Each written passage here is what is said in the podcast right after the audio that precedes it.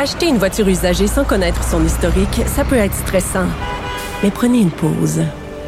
Et procurez-vous un rapport d'historique de véhicule Carfax Canada pour vous éviter du stress inutile. Carfax Canada. Achetez l'esprit tranquille.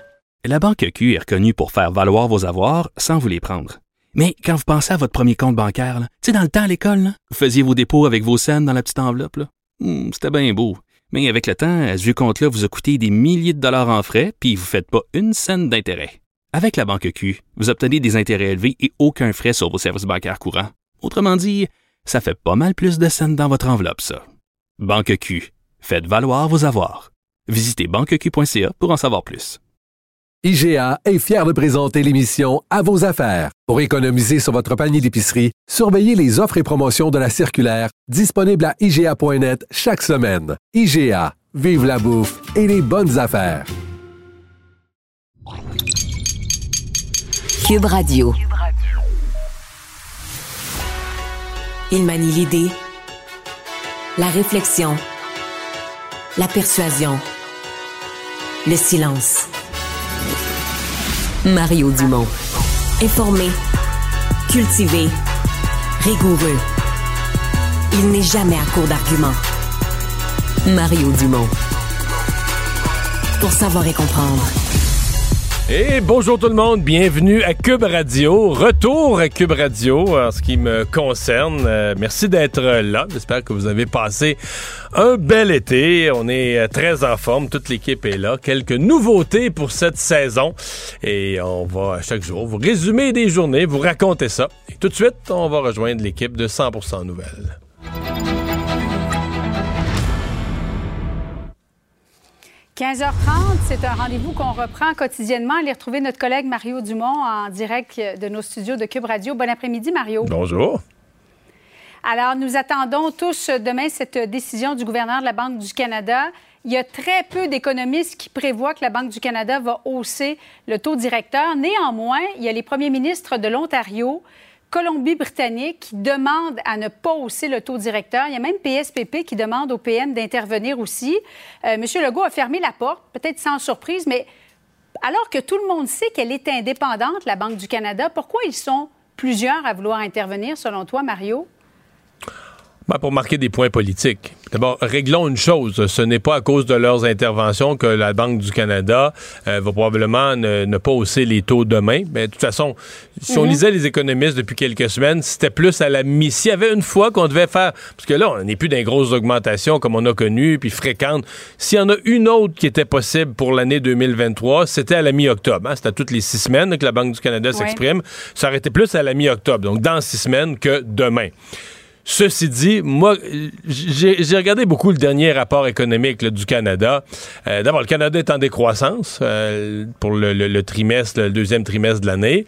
Euh, et c'est pas juste le fait d'être en décroissance économique. Oui, c'est annonciateur de OK, l'économie commence à ralentir. c'est ce que la Banque du Canada voulait jusqu'à un certain point. ça, ça calme l'inflation. Mais en plus, les secteurs les plus touchés, c'est la construction résidentielle. Mm-hmm. donc, dans une crise du logement, c'est ah, c'est la dernière chose que tu veux voir dans une crise du logement. Donc pour ces raisons-là, je pense que la Banque du Canada va maintenir les taux. Ceci dit, tu me demandes pourquoi les politiciens interviennent. Ben euh, comment il disait ça là, dans la, religion catholique, le Notre Père ne nous soumet pas à la tentation. Euh, je pense que c'est un peu ça. Là. Délivre-nous du mal. Ouais, non, mais c'est ça, c'est que les politiciens ne peuvent pas résister à la tentation. On voit des points politiques on sait que les gens sont frappés par l'hypothèque, puis bon, on se dit. Mais techniquement, moi, je pense que des élus, c'est sûr que les élus des provinces n'ont pas autorité. Donc, ça n'a pas le même niveau que quand Pierre Poliev voulait intervenir, parce que le fédéral, tu sais, il a un pouvoir, il choisit, il peut congédier le gouverneur de la Banque du Canada. Dans le cas des provinces, on pourrait toujours plaider que c'est l'expression d'une opinion. Ils n'ont pas autorité sur la Banque du Canada. Mais pendant des années, pendant des décennies, euh, les politiciens se retenaient de ça. Donc, c'est sûr qu'il faut y voir un mélange d'opportunisme et de populisme, puis de tentation de dire, regarde, les, gens voient ça, les gens sont choqués, puis moi, je vais me mettre, je vais marquer des points politiques, je vais me mettre du bord du monde. Et je dirais que c'est plutôt rassurant de voir que François Legault résiste à ça, tout simplement, là. Euh, on a entendu le premier ministre François Legault répondre aux questions des journalistes alors qu'il était à Granby pour cette annonce euh, de feuilles de cuivre euh, qui sert à fabriquer des batteries pour les véhicules électriques. Monsieur Legault semble avoir été tellement contrarié au cours des dernières semaines par les différentes attaques de Gabriel Nadeau-Dubois. il a parlé de lui sans le nommer en disant il y en a certains qui nous reprochent de subventionner ce type d'entreprise pour la construction d'une usine. Pourquoi il est autant piqué au vif par les attaques de, Gabriel Nadeau-Dubois, alors que ça semble être davantage Paul Saint-Pierre Plamondon qui, euh, le hmm. suit de près, notamment dans, Jean Talon?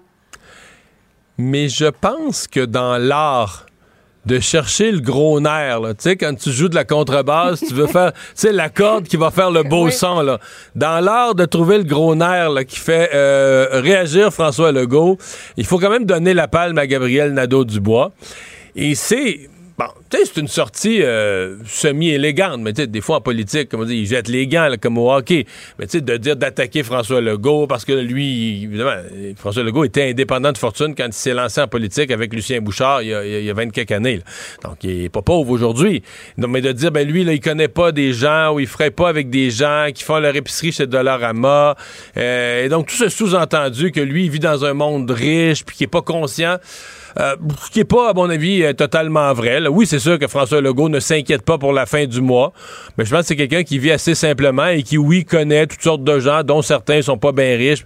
Mais euh, c'est sûr que cette attaque-là, ça a fatigué François Legault. Et pour qu'il sente le besoin, tu sais, dans une longue fin de semaine de trois jours, il faisait, beau comme il a pas fait beau de l'été. Tu sais, que François Legault prenne la peine de faire un grand texte avec une photo de sa mère avec les enfants, puis d'expliquer à la fois un grand texte pour relater toutes les mesures gouvernementales qui ont aidé le pouvoir d'achat des gens, plus relater sa vie, puis avec sa mère, qui ont été élevés modestement. Écoute, entre toi et moi, c'est une grosse opération pour, pour se lancer là-dedans, c'est parce que tu as été piqué au vif. Euh, parlons du sujet de conversation aujourd'hui, Mario. Est-ce qu'on doit fermer ou pas les écoles lorsqu'il fait très, très chaud? Écoutons ensemble le ministre Drainville. C'est des conditions inhabituelles. Hein? Alors, ça va durer quelques jours. Moi, je fais confiance euh, aux équipes écoles qui vont bien gérer ça. J'en ai euh, absolument euh, aucun doute. alors, il faut mettre en place des, des mesures d'adaptation, comme on dit. Alors, il faut s'assurer, par exemple, que les élèves boivent beaucoup, Mario, M. Legault a répondu sensiblement la même chose, c'est-à-dire je fais confiance au centre de services scolaires. Néanmoins, quand il y a un centre de services scolaires comme celui en Outaouais qui ferme école primaire et secondaire parce qu'il fait chaud, ça met beaucoup de pression sur les autres centres de services scolaires, non? Oui, euh, ça a mis aussi de la pression sur les parents de ce centre de service scolaire-là qui sont rendus compte hier soir qu'il n'y avait pas d'école aujourd'hui parce que les parents, là, euh, on n'est plus en télétravail comme pendant la pandémie. Les parents doivent aller travailler, se réveillent. Puis tu sais, on dirait que la veille d'une tempête de neige, d'abord, les tempêtes de neige, souvent, on les voit venir deux, trois jours d'avance. Tout le monde est sur le qui-vive, se prépare un scénario, peut-être qu'il n'y aura pas d'école. Je pense pas que personne, là, en début d'année comme ça, euh, s'est dit ah, il va faire tellement chaud qu'il n'y aura pas d'école. Donc, je pense que les parents ont été pris au mm. dépourvu. Moi, euh, sincèrement, euh, j'ai trouvé ça gros, là. J'ai pas trouvé ça, je dirais pas que j'ai trouvé ça grave. Mais, tu sais, qu'on utilise des journées qui sont prévues. Puis, tu sais, je me demandais, je me disais, il va-tu avoir une journée où il y a du verglas ou euh, une tempête de neige, puis que c'est vraiment dangereux sur les routes, là, que le transport scolaire met en danger la santé des enfants? Puis là, ils vont se dire, ouais, mais là, on n'a plus de journée. C'est parce que là, ils risquent d'en utiliser deux, euh, Julie, parce que demain, il annonce plus chaud qu'aujourd'hui. Je suppose que si tu as donné congé aujourd'hui, tu vas être comme forcé de donner congé demain. Donc, on va avoir utilisé, on va être au 6 septembre, on va avoir utilisé deux journées de tempête de neige. Et ben. alors qu'on doit avoir 180 jours hein, de, journée en classe. Excuse-moi. Euh, tu sais, en, en France, c'est un pays où il fait plus chaud qu'au Québec, surtout dans le sud de la France. L'école finit à la mi-juillet. Ben, autour de la, de la, fête des Français le 14 juillet, juste mhm. avant, généralement dans les, jours précédents, ils finissent l'année scolaire. Je pense pas qu'ils ont la clim dans toutes les écoles, dans toutes les écoles de village en France. Donc c'est pas, euh, tu sais, on s'adapte. C'est pas complètement unique ce qui se vit au Québec. Des journées chaudes au mois de juin et au mois de septembre, il y en a eu. Bon, qu'on se dise comme société, avec le réchauffement, il y en aura plus. On va, quand on va rénover les écoles, on va, on est une société avancée, riche, on va essayer de mettre une climatisation, une meilleure circulation d'air dans les écoles. Je comprends, mais on pourra pas, pourra pas rénover toutes nos vieilles écoles, en faire des flambes en neuf en l'espace d'un an. C'est un processus sur de longues années. Donc moi, je, mettrais, je mettrais la pédale douce sur les journées de congé pour cause de grande chaleur. Puis je dis pas, hey, non, mais je, dis pas que c'est facile, puis que pour l'enseignant, je, mm. le comprends bien que dans des, écoles où il fait chaud, c'est pas drôle pour tout le monde, mais c'est ça. Dans tous les métiers aujourd'hui, il fait chaud. Les gens travaillent sur des fermes, il fait chaud. Les gens travaillent sur la construction, il fait chaud. Euh, il fait chaud. Puis il a pas fait chaud du mois d'août, puis là, il fait chaud. des fois, il fait chaud. Puis qu'il y a un paquet de monde qui est bien content. Moi, entre autres, je suis content qu'il fasse beau. Là. Il a pas fait beau du mois d'août. C'est plate qu'on soit revenu travailler, mais quand on finit de travailler hier soir, j'ai passé la soirée dehors, puis j'étais heureux. Fait que là, pas chialer contre le beau temps non plus. Là. Mario, ça peut pas mieux se terminer. Merci beaucoup, Mario. Bon après-midi à toi. Au revoir. Bonne soirée chaude. Oui. Il lance sa ligne au bon endroit pour obtenir l'information juste. Mario Dumont. Pour savoir et comprendre. Cube Radio.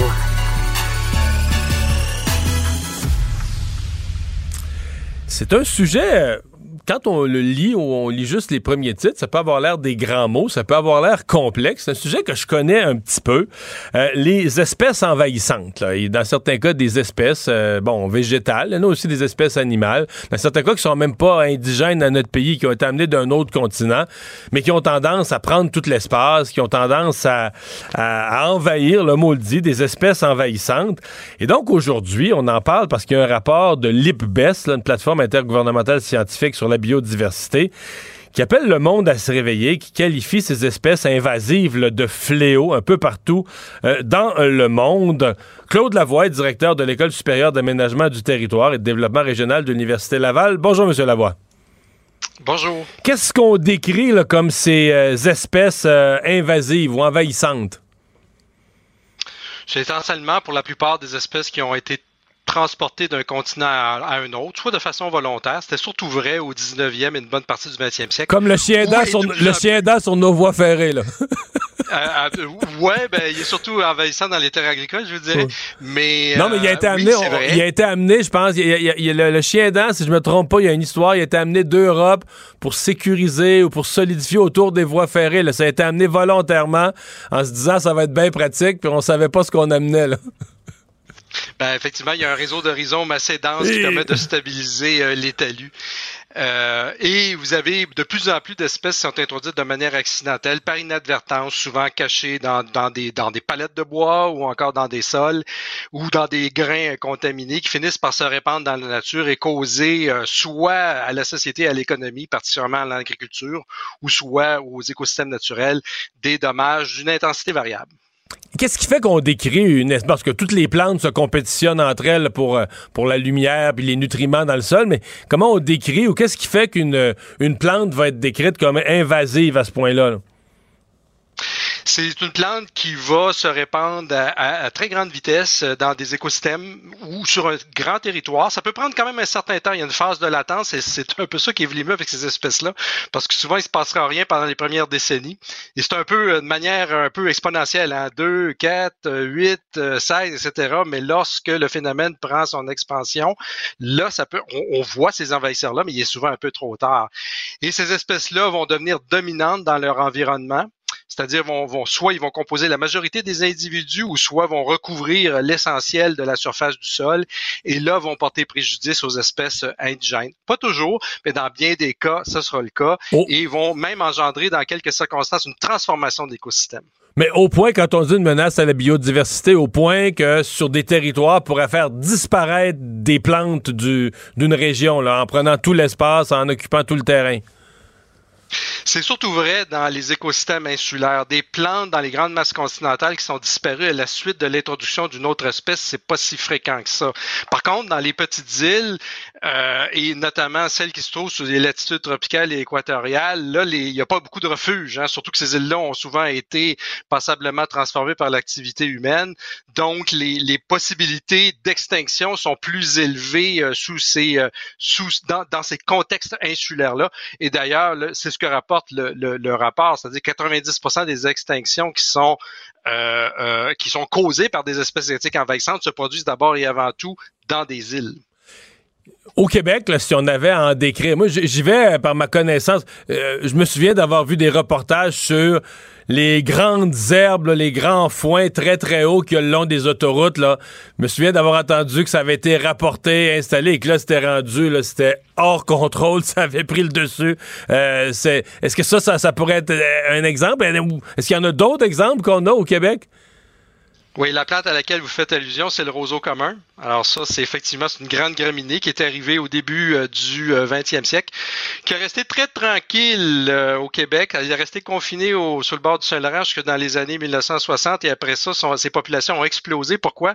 Parce qu'on a créé son habitat, c'est-à-dire des fossés, des fossés routiers, particulièrement des fossés autoroutiers. C'est très, très clair à voyer. À partir du moment où on commence à construire les autoroutes au Québec, la plante rentre à l'intérieur des terres.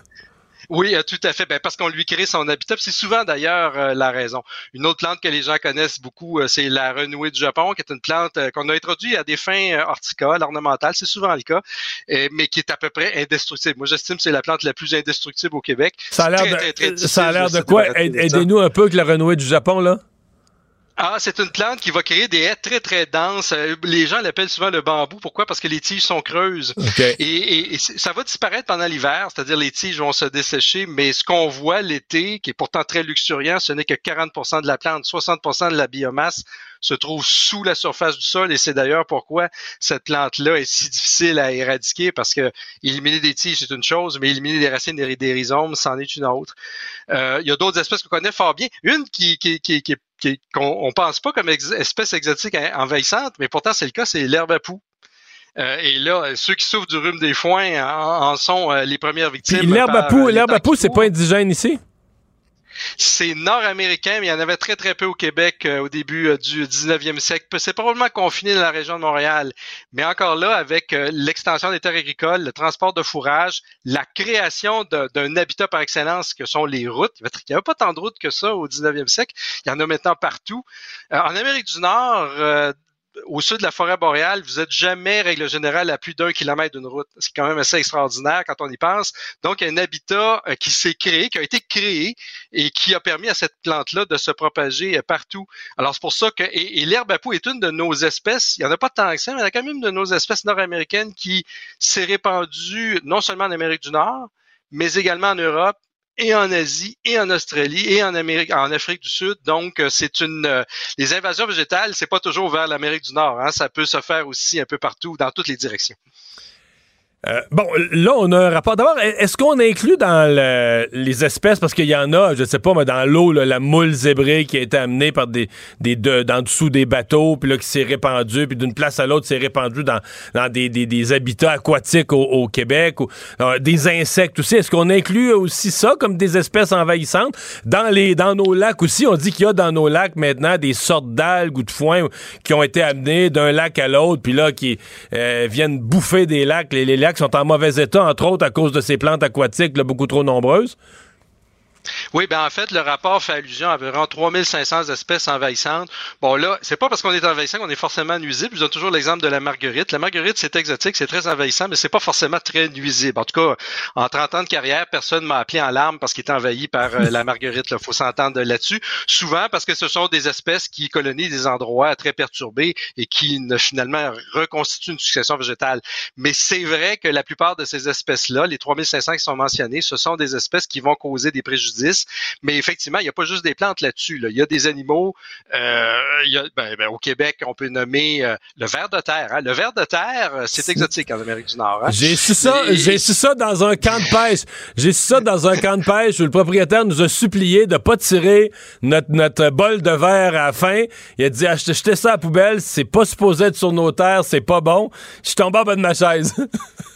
En fait, c'est, c'est, les, les, producteurs agricoles aiment le ver de terre parce que ça va aérer le sol, ça va recycler la matière organique. En forêt, c'est moins bon parce que ça, ça mange tellement la litière, la litière disparaît et là, il y a des plantes qui sont plus capables de se régénérer à cause de ça. Ils sont plus capables de germer leurs semences. Euh, le, la carpe asiatique, les carpes asiatiques, là, on suspecte qu'il y en a peut-être quelques individus au Québec, euh, mais euh, c'est une espèce qui fait des ravages maintenant chez les poissons nord-américains, en fait, du moins au sud de, de la frontière canadienne, la moule zébrée. Euh, des espèces sont là depuis très longtemps qu'on suspecte même plus que c'est exotique. Les tourneaux sansonnels, le moineau domestique, le pigeon biset, le rat. Euh, donc, ce sont toutes des espèces qui sont là depuis parfois euh, plusieurs siècles et on a appris en, quelque sorte à vivre avec, mais ça ne veut pas dire que parce qu'on a appris à vivre avec, que ces espèces-là ne continuent pas à faire hmm. leurs effets sur l'économie ou sur l'environnement. Ouais. du côté des solutions, parce que là, on fait un rapport, on constate un problème, mais qu'est-ce qu'on fait avec ça? Euh, parce que là, là j'imagine, j'ai grandi en agriculture, j'y ai travaillé moi-même. Je suppose que, exemple, dans le monde agricole, quand on est pris avec une plante envahissante, ben on arrose euh, herbicide, puis on s'en débarrasse, mais euh, là, ça, prend plus d'herbicide, on n'est pas nécessairement plus avancé.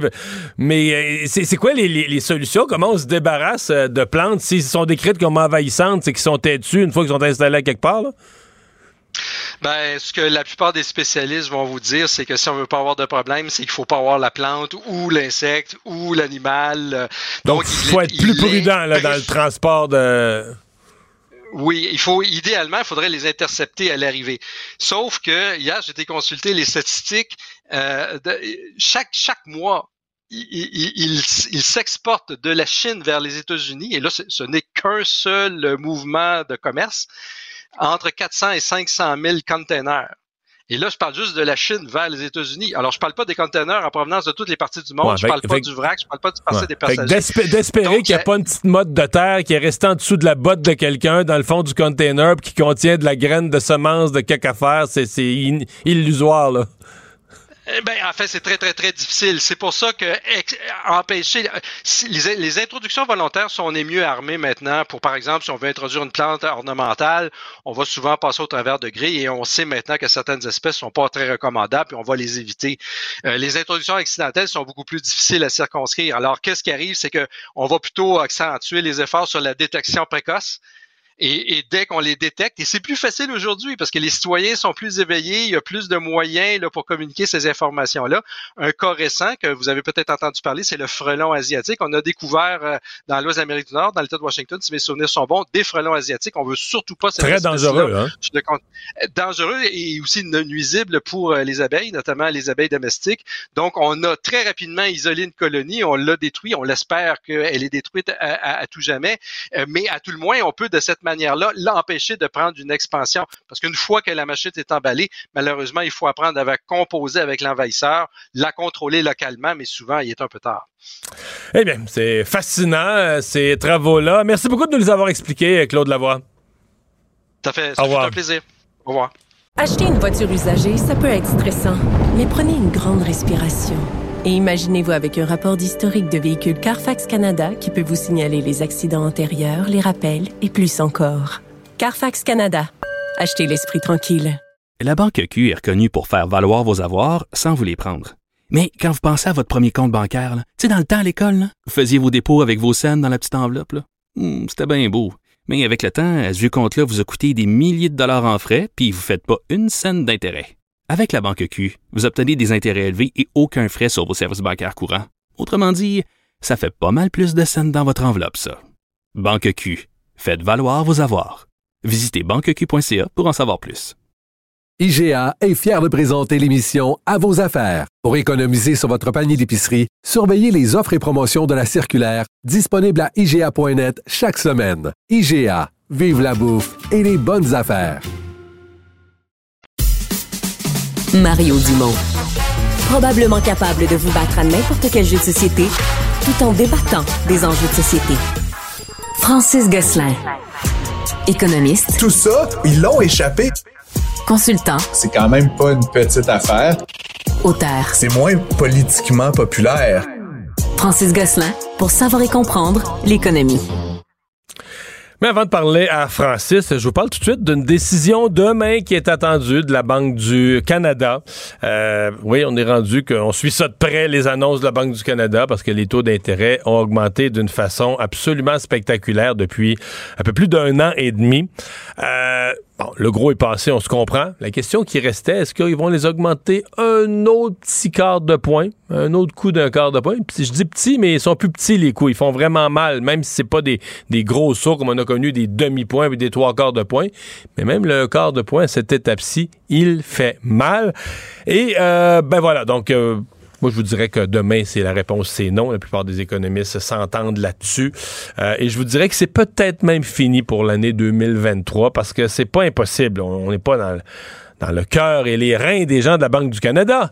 Mais c'est pas impossible qu'il ait été quand même un peu secoué par le dernier rapport économique la semaine passée sur l'économie du Canada. Euh, où d'abord l'économie du Canada est en décroissance, l'économie du Canada ralentit. Mais au-delà de l'économie globalement qui ralentit, quand on regarde le détail du rapport, le secteur ou un des secteurs où il y a le plus fort ralentissement, c'est la construction. C'est le nombre de mises en chantier, c'est la construction résidentielle. Et je pense que vous le savez, on est tellement en pénurie de logement, en crise du logement, en manque d'habitation. Puis je sais, on, des gens cherchent, ah, il manque de logements de tel type, ou des petits, ou des grands, ou avec plusieurs chambres à coucher. Il manque de tout. Il manque des maisons, il manque des logements chers, il manque des logements moyennement chers, il manque des logements pas chers, euh, il manque des condos, il manque d'habitation de façon générale. Et cette, euh, donc, ce, ce ralentissement de la construction, c'est le genre d'avertissement qui dit à la Banque du Canada, euh, t'as peu, là, un instant, euh, avant de redonner un, autre tour de vis à la hausse sur les taux d'intérêt. Euh, pensez-y bien, mesurez bien vos affaires. Donc, c'est une une décision qui va être attendue. La on s'y habitue, c'est aux six semaines hein, que la Banque du Canada parle. Donc, la prochaine fois, ça va être à la mi-octobre. Et ça a amené, euh, d'habitude, il n'est pas supposé avoir de politique avec la Banque du Canada, mais là, ça a amené une discussion politique parce que le premier ministre de la Colombie-Britannique, la semaine passée, elle a dit à la Banque ne montez plus les taux. Hier, Doug Ford a dit à la Banque ne montez plus les taux. Et aujourd'hui, Paul Saint-Pierre Plamondon dit à François Legault hey, hey, hey, François, là, on devrait s'en mêler, nous, le Québec, on devrait signer tous les chefs de parti une lettre pour dire à la Banque du Canada touche pas aux taux. Francis Gosselin, salut. salut Mario, ça va? Oui. Est-ce que, est que François Legault doit signer ça? Je pense pas, personnellement. Comme tu le sais, il y a comme un principe sacro-saint dans tout ça qui est euh, de garder l'indépendance entre la politique puis la banque. Fait que je pense pas que d'avoir euh, des premiers ministres qui se prononcent dans un sens ou dans l'autre, ça fasse beaucoup de sens à ce stade. Mais, euh, comment je dirais? Est-ce que Pierre Poilievre, d'une certaine façon, parce que lui, c'est plus gros parce que lui, il a le pouvoir. C'est lui qui est le chef de l'opposition, donc il pourrait devenir le premier ministre du Canada. Parce que les premiers ministres des provinces, ils n'ont pas le pouvoir. Ils n'ont pas le pouvoir. À l'échelle provinciale, t'as pas le pouvoir. Lui a le pouvoir, puis il s'en est mêlé. Est-ce qu'en faisant ça, d'une certaine façon, il a dédouané tout le monde de dire Ah ben là, à cette heure, à cette heure on a le droit, à cette heure les politiciens peuvent s'en mêler? Ben, je sais pas s'il les a dédouanés, mais je réitère, euh, Mario, que c'est vraiment un principe qui est, qui est très important. Euh, puis on l'a vu dans des pays où justement s'il y avait une rupture de ce, cette, cette, cette, répartition des pouvoirs, c'est qu'ultimement, il y avait éventuellement le premier ministre en place, puis si M. Polièvre était élu, qui venait par donner des commandes au gouverneur de la Banque du Canada.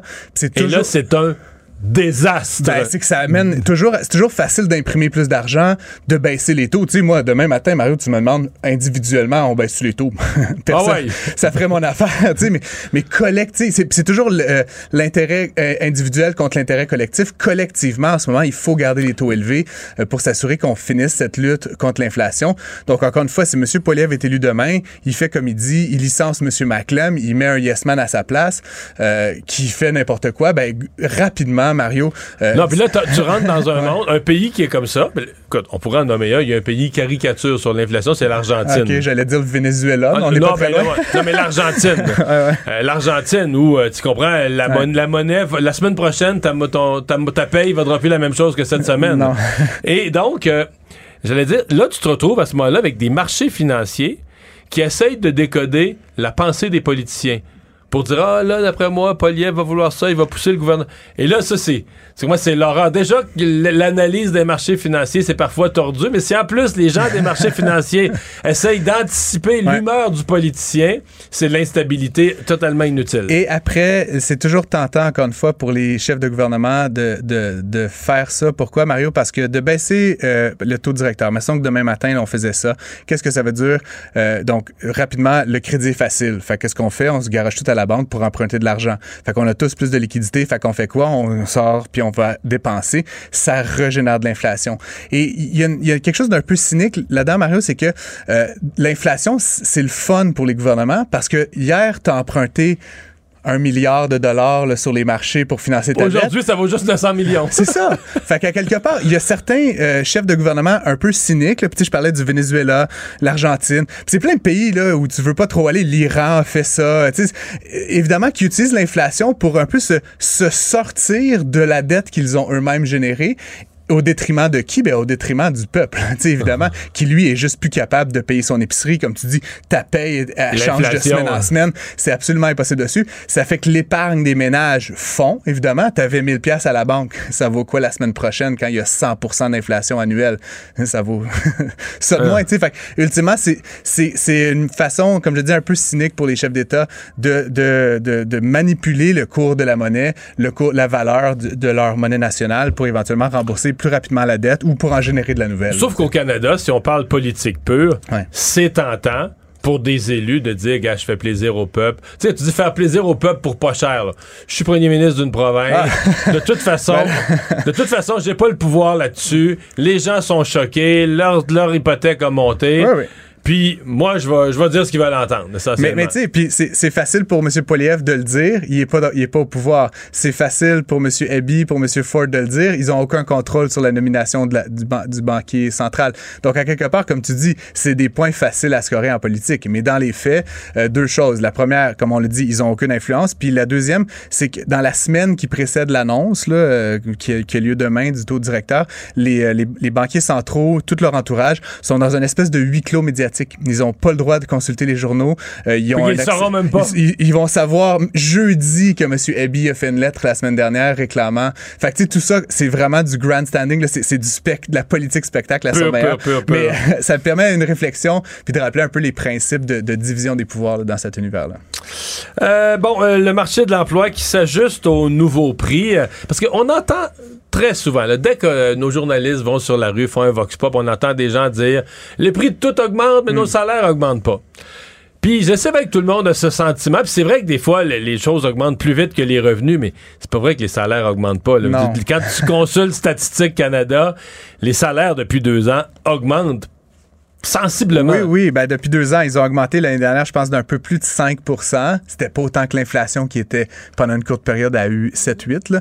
Euh, mais là, tu vois, cette année, euh, c'est un sondage là, qui a été mené par la firme euh, Normandin-Baudry qui révèle que euh, l'an prochain, les employeurs, sais, pas, c'est pas toi puis moi qui se demandent combien je veux avoir de plus, les employeurs ont l'intention de donner des augmentations en moyenne de presque 4% 3,7% partout au Québec. Et donc, encore une fois, je l'explique souvent, Mario, l'inflation, surtout comme dans des pays relativement stables comme le Canada, ça a tendance à faire des pics, comme on l'a vu, tu te rappelles l'année dernière, 8 mais ça a été à 8% pendant un, mois. Ben ça a baissé à 7,7, 6, etc.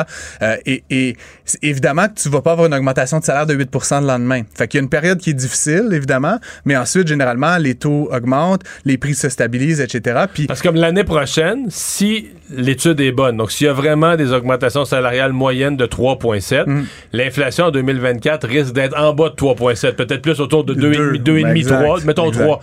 Donc, il va y avoir un gain. Le, le pouvoir d'achat perdu va être regagné. Il y a un effet de rattrapage qui se produit. Il est juste décalé dans le temps. Donc là, effectivement, je prends toujours l'exemple du brocoli là, à 8 piastres. Là. Ben, évidemment, avant, il était, je sais pas, 6 piastres. Là, fait que ça a augmenté de 25% Mais sur 2-3 ans, ton salaire, il va suivre à peu près cette courbe-là également. Donc, on a vu 5. Écoute, le salaire minimum l'année dernière a augmenté de 7 points quelque chose pour cent. Là, fait que les gens au plus bas de l'échelle ont une augmentation importante de leur rémunération. Puis souvent, Mario, quand le salaire minimum augmente, ben, les gens à 16, 17, 18, 19 dollars, les paliers, ils suivent, ils suivent également. Donc, on peut voir dans ces, dans ces paliers, disons, moins nantis, des augmentations de 5, 6, 7% également.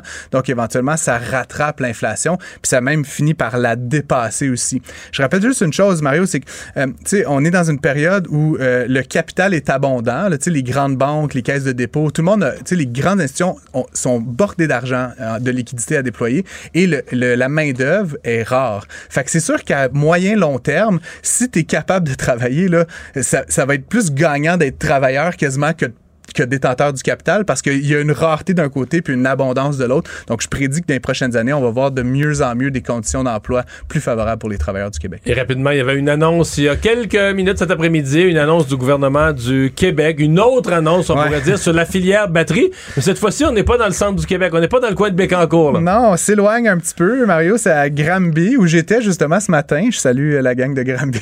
je, tu vois comment je suis, je suis habillé comme. Ah, t'arrives de Granby. J'arrive de Granby, justement. C'est C'est euh, c'est Volta, en fait, qui est une entreprise de solutions énergétiques euh, liée à la filière batterie qui va s'installer là-bas. On parle quand même d'un- investissement là, de plusieurs centaines de millions de dollars. Et encore une fois, euh, l'État provincial, le gouvernement va mettre la main à la pâte. On parle d'à peu près 20 du montant du package, donc 150 millions qui va être allongé.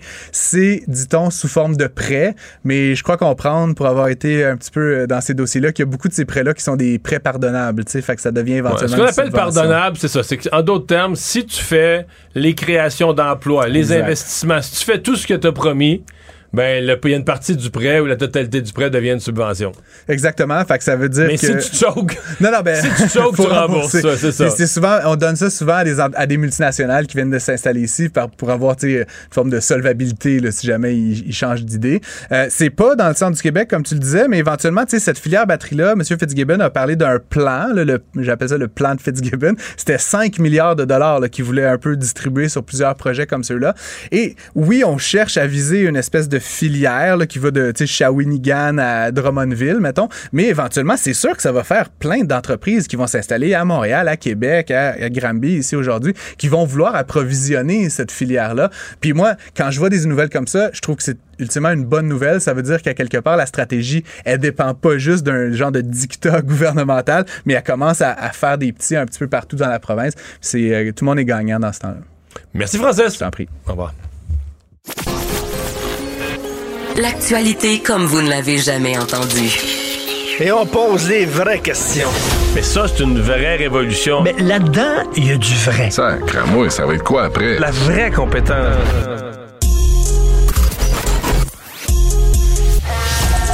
La radio web qui vous suit partout. Une radio qui fait fi des conventions. Une radio pas comme les autres. Une autre façon d'écouter la radio. Écoutez la différence. Savoir et comprendre. Cube Radio.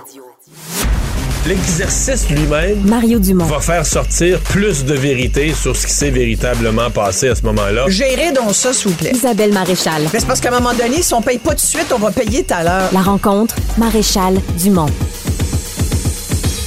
Bonjour Isabelle. Bonjour, Mario. T'as passé un bel été? Magnifique été, qui est Oui. passé beaucoup trop vite. Passe toujours vite, les Et il a vacances. fait tellement beau. Écoute, Tu parles d'hier, là.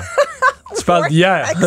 non, mais sincèrement, un peu comme toi, je me suis beaucoup promenée cet été. J'ai pas été tant là, finalement. Alors, moi, les gens se plaignent de la température, puis finalement, j'ai eu un peu de pluie, de journées un peu grisâtres, mais pas tant.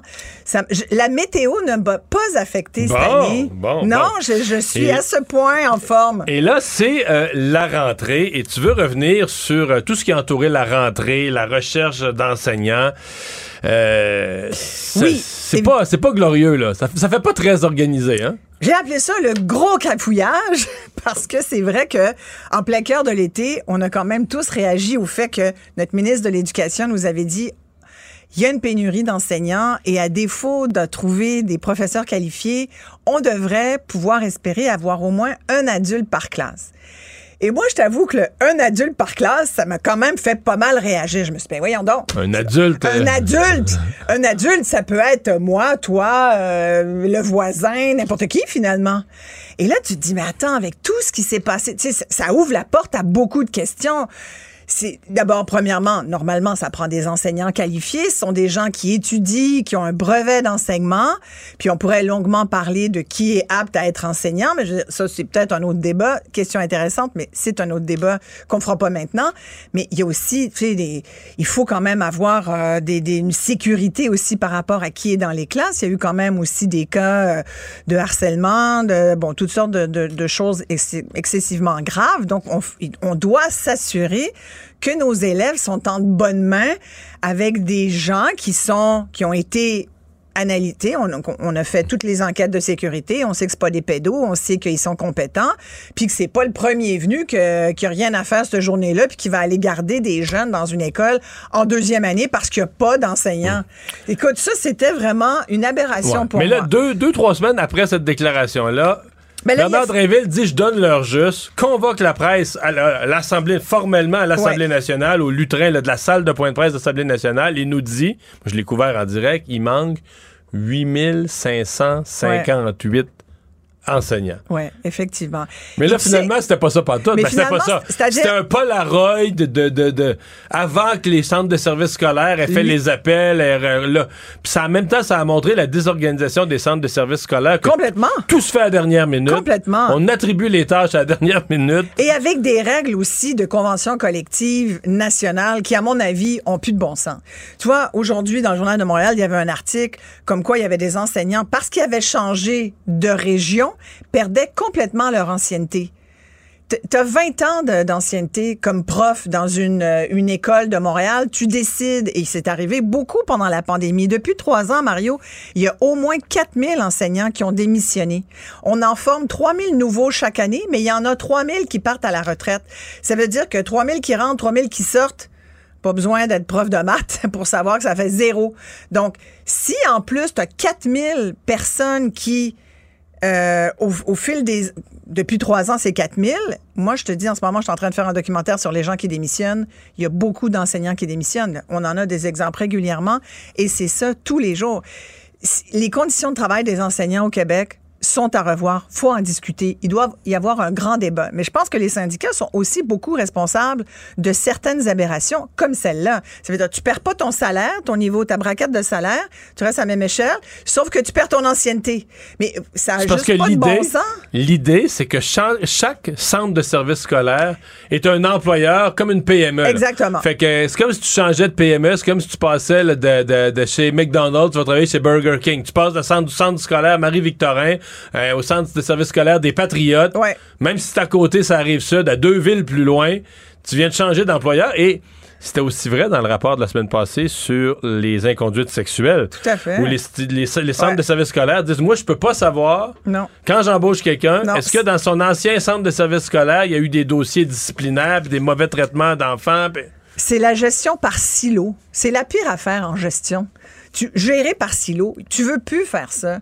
Maintenant, c'est plus comme ça que ça marche et c'est certainement pas du haut en bas. Il faut que tout le monde soit au courant de ce qui se passe. Bernard Drinville avait dit ça, puis je me souviens à l'époque, puis largement parlé de ça aussi. C'est toute la question. Tu sais, maintenant, ça s'appelle des, cons- des conseils de services euh, Des centres scolaires. de services Des centres scolaires. de services scolaires, des CSS. Avant, ça s'appelait des commissions scolaires. Ça, même maudite affaire qui À marche à pas. part- à part, on fait une économie sur les élections scolaires, mais pour le reste, on n'a pas, même on- chose on qui n'a marche pas, pas. réglé les problèmes. T'as absolument du tout, raison. Pas du tout. Et, et chacun se prend pour le petit roi de, son, de, de, de, de ses écoles et gère comme il l'entend. Moi, aujourd'hui, l'autre phrase qui m'a fait un peu rager, c'est quand, sur la question de la chaleur dans les écoles. D'ailleurs, les nouveaux projets d'école, je sais pas si tu as vu, les nouveaux projets de nouvelles écoles, il n'y a pas de climatisation non plus. Et Bernard Il y en a qui en ont, semble-t-il. Ou ben, en tout cas, Bernard euh, Drinville, moi, j'ai entendu dire que les nouvelles écoles, ils n'avaient pas retenu l'idée de climatiser les nouvelles écoles. Ils ont opté pour une ventilation euh, organique, il un ben, terme. ça a l'air que c'est mieux.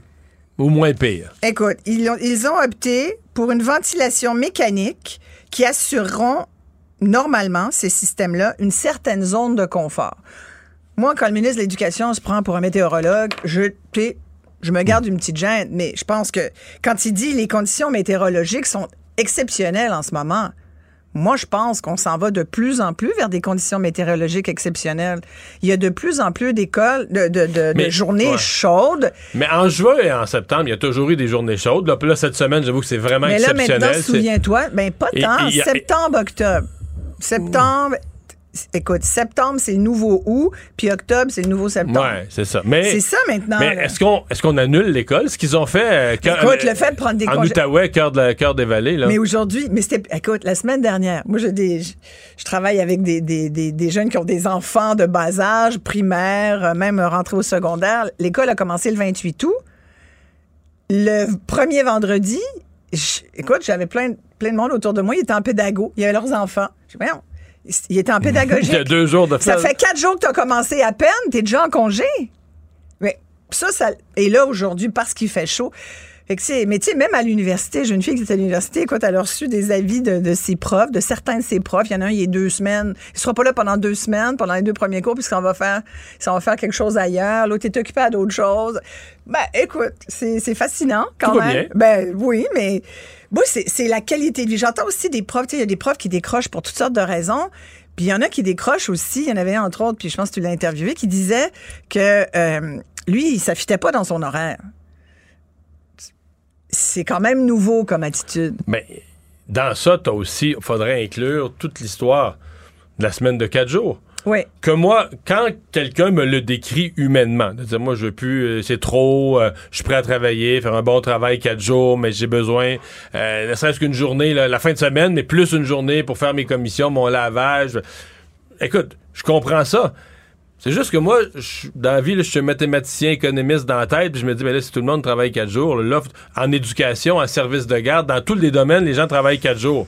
Mais là, il manque, il manque de bras, là. C'est, c'est, c'est sûr. Il man- Mais- Déjà que tu as un vieillissement, que tu as beaucoup de gens qui prennent leur retraite. Mais c'est un courant, par exemple. Ah, mais c'est un gros courant. C'est Mais un là, courant que- tellement immense, là. Mais est-ce qu'on va compléter ce courant-là en disant, bon, ben là, on va réduire les services? Parce qu'il y a moins de monde pour en donner, on veut travailler moins, on va Ou moins. c'est l'organisation de la société qu'il faut revoir. C'est l'organisation Ouais. du travail. Là, si t'as, si, puis ça se peut, puis moi, sincèrement, sur les conditions de, de- des enseignants, conditions de travail des enseignants, tu là, je, je t'ai même pas parlé des élèves avec des enjeux, les classes spécialisées, euh, la surcharge de travail, le fait que, tu sais, il y, a des- il y a des classes, là, où le tiers des élèves, ils ont des programmes, tu sais, ils ont un programme particulier. Les élèves à programme particulier, là, il y a des classes c'est le, le prof là, il, est, il est juste débordé. Il y a de la, c'est tout juste s'il a le temps d'enseigner sa matière, mais il doit quand même rendre des comptes. Donc euh, moi, je comprends les profs des tabous, là.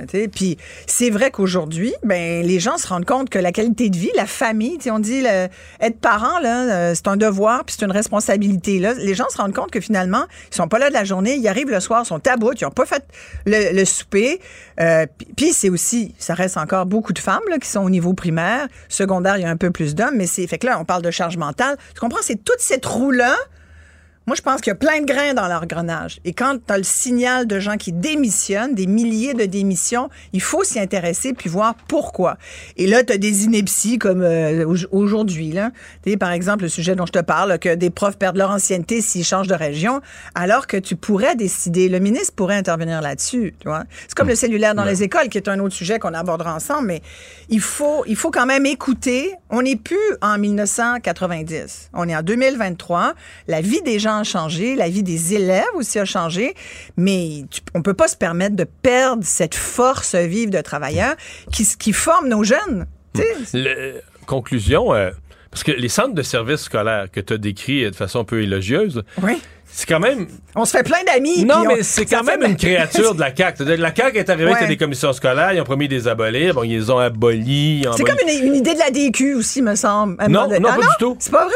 Abolir les commissions scolaires, oui. Oui, mais les, ben rempla- les remplacer par un Ah, équivalent, non, non, toi, tu voulais les abolir, point. Puis... Moi, j'aurais fait tout un ménage là-dedans. Mais là, euh, les centres de services scolaires comme créature de la, de la CAQ, c'est-tu un succès, ça? Ben, ben non, clairement. Puis moi, j'étais, j'étais contre. Moi, j'étais pour l'abolition comme toi. Puis j'étais contre du tout le- la, la formation de ces centres de, de services scolaires. Mais j'ai l'impression que souvent, on veut changer des choses. Puis là, on a comme pas le goût d'aller jusqu'au bout. Tu comprends? La loi de- ramène un petit peu. La loi de l'inertie embarque Ouais, en chemin. on, on en ramène un petit peu. On dit, OK, là, il faut ménager le chou. Là. T'as du monde qui réagisse. Puis au Québec, puis ça, c'est quand même la CAQ. On n'aime pas ça. Là. Puis François Legault, il aime pas ça. Il aime... François, il aime ça qu'on l'aime. Fait que quand il entend du monde gueuler, chialer, il se dit, ah, OK, bon, on ramène un petit peu, là, puis euh, ils vont être contents. Faut que le monde soit content. Là, finalement, une couple d'années après, on se rend compte qu'on Que a, ça marche pas plus. qu'on a gardé un paquet des mauvais plis. Hey, merci Isabelle. Ben, écoute, euh, bonne, bon Hey, début de saison. Salut, Ben bonne oui. saison. Acheter une voiture usagée sans connaître son historique, ça peut être stressant. Mais prenez une pause. Et procurez-vous un rapport d'historique de véhicule Carfax Canada pour vous éviter du stress inutile. Carfax Canada. Achetez l'esprit tranquille. La Banque Q est reconnue pour faire valoir vos avoirs sans vous les prendre. Mais quand vous pensez à votre premier compte bancaire, tu sais, dans le temps à l'école, vous faisiez vos dépôts avec vos scènes dans la petite enveloppe. Hmm, C'était bien beau. Mais avec le temps, ce vieux compte-là vous a coûté des milliers de dollars en frais, puis vous ne faites pas une scène d'intérêt. Avec la Banque Q, vous obtenez des intérêts élevés et aucun frais sur vos services bancaires courants. Autrement dit, ça fait pas mal plus de scènes dans votre enveloppe, ça. Banque Q. Faites valoir vos avoirs. Visitez banqueq.ca pour en savoir plus. IGA est fier de présenter l'émission À vos affaires. Pour économiser sur votre panier d'épicerie, surveillez les offres et promotions de la circulaire disponible à IGA.net chaque semaine. IGA, vive la bouffe et les bonnes affaires. Il nage avec les mots des politiciens comme un poisson dans l'eau. Mario Dumont. Pour savoir et comprendre. Cube Radio. C'est une histoire d'une tristesse inouïe qui vient d'être révélée euh, par euh, le journal.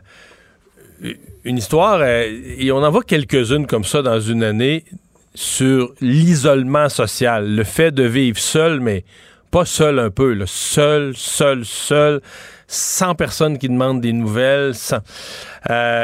Tenez-vous bien, une femme qui a été retrouvée morte, on dit parmi une montagne de déchets. Je comprends les lignes que la dame avait, bon, soit une difficulté à faire son ménage, soit un peu le syndrome de Diogène, l'accumulation de beaucoup, beaucoup d'objets. Donc, morte parmi une montagne de déchets, cinq mois après avoir demandé de l'aide au CLSC. Euh, elle était dans un logement donc décrit euh, comme insalubre. Et donc, euh, on dit dans le rapport, parce que là, si on en parle aujourd'hui, c'est une histoire de 2021, jamais connue du public, qui est révélée à travers un rapport du coroner. Donc, le rapport du coroner dit qu'elle avait reçu un appel d'un guichet d'accès à santé mentale pour adultes le 3 février 2021. Écoutez bien les dates, le 3 février. On a essayé de la rappeler le 5 février, ça n'a pas marché. Ensuite, c'est allé au mois de juin. Au mois de juin les 4 et les 9 juin. Et c'est plus tard, sans pouvoir la rejoindre à ce moment-là, probablement qu'elle était déjà décédée, je suppose. Et donc, c'est quelques semaines plus tard, finalement, euh, qu'on s'est rendu compte qu'elle était décédée euh, dans son appartement. Bon, vous allez me dire, elle n'a pas eu non plus de... On comprend qu'il n'y a pas de soutien social, il n'y a pas d'entourage, il n'y a pas de membre de la famille qui essayait de l'appeler tous les matins, prendre des nouvelles. C'est ça le drame d'un isolement social aussi complet. On parle d'une femme qui avait un diagnostic de schizophrénie, mais c'était sous contrôle. Elle avait anxiété, toutes sortes de problèmes, palpitations cardiaques. Elle avait d'ailleurs demandé elle-même de l'aide. Elle avait fait quelques chutes en janvier 2021. Mais euh, voilà, donc on avait essayé de l'appeler le 3 février. Puis ensuite, on s'est rendu compte, cinq mois plus tard, qu'elle était morte dans son appartement. On va en parler tout de suite avec euh, Paul euh, Brunet, avocat bien connu dans le domaine de la défense des droits des malades. Monsieur Brunet, bonjour. Bonjour Mario. Ça parle comme de deux choses. Je trouve qu'il y a deux sujets là-dedans. On va aborder tout à l'heure nos institutions, nos services de santé, mais d'abord, avant de parler de ça, on ne s'imagine pas l'isolement social que vivent certaines personnes parmi nous. Hein? Oui, il y en a de plus en plus que ce soit à Montréal ou dans les grands centres ou même ailleurs, de plus en plus de gens sont seuls, soit qu'ils n'ont pas d'enfants, de conjoints, ou encore que euh, parfois les, enfants ont d'autres choses à faire dans leur vie. Et c'est bien triste parce que ça va être le cas d'une bonne majorité d'entre nous avec les années qui avancent. Mais Paul, c'est seul rare quand tu meurs, personne s'en rend compte. Ça veut dire que personne n'appelle jamais pour prendre des nouvelles, personne sur des jours, des personnes s'inquiètent. Oui. Mais là, tu sais, le CLSC, c'est le fun d'appeler le monde. On a, on a, on avait pris cette habitude-là d'appeler et de ne plus voir nos patients. Les médecins ont eu ce vilain défaut-là que, a fallu le Collège des médecins euh, pour dénoncer ça en avril 2021. On voyait plus nos patients. Pas grave, on les appelle. S'ils répondent pas, ben là, euh, ça a l'air que dans ce cas-ci, on n'est pas allé plus loin. Je trouve ça d'une passivité et, et, pas mal pathétique de la part de ce CLSC-là. Il y a des CLSC qui marchent bien, il y en a d'autres qui travaillent en bureaucrate. Et ça, c'est une situation où on a littéralement euh, échappé le ballon et ça, fut grave. Comment ça se fait qu'on fait pas une personne inscrite là, au service là? Pas quelqu'un en de nous, là. Et avec, avec au moins trois. Moi, je, lis l'article, j'ai pas, j'ai pas lu le tout le rapport du coroner, j'ai pas eu le temps, ça vient tout juste de tomber sur les fils de presse, mais avec au moins trois types de problèmes connus. Le CLSC sait qu'elle a des problèmes de santé mentale, ils sont identifiés. Elle a des problèmes de logement insalubre, c'est noté au dossier. Et si elle est tombée à plusieurs reprises, là, elle est hospitalisée, elle avait des problèmes de santé physique aussi dans les semaines précédentes. Euh, puis je pourrais quasiment ajouter, là, mais ça j'ai pas de preuve, mais à 19 chances contre une, que le CLSC avait dû noter un faible entourage, mettons un faible support social. Donc, probablement que le problème d'isolement social avait été aussi identifié. Tu peux-tu, tu peux-tu, peux avec une personne qui a une liste de problèmes comme ça, être des mois sans l'appeler? Ça n'a pas de bon sens. Euh, je dois dire que dans plusieurs CLSC, on fait des rappels. Les gens qui nous appellent, ils ont besoin d'aide, ils s'inscrivent à, notre service. On rappelle au CLSC, on leur écrit Allô, il y a quelqu'un d'inscrit, voici son numéro de dossier, ça fait deux mois que vous êtes supposé vous en occuper, vous n'en êtes pas occupé. Tu sais, des fois, c'est des problèmes sociaux, problèmes d'organisation, mais ce sont des services qui sont offerts et on l'apprécie d'une grande majorité de CLSC, mais il y a des places où on on laisse euh, les gens à eux-mêmes et dans ce cas-ci, ce fut tragique. Pas juste tragique. Mario, cinq mois avant de s'apercevoir que la personne inscrite à des services de soutien est décédée. Ça n'a pas de bon sens. Hmm. Ouais.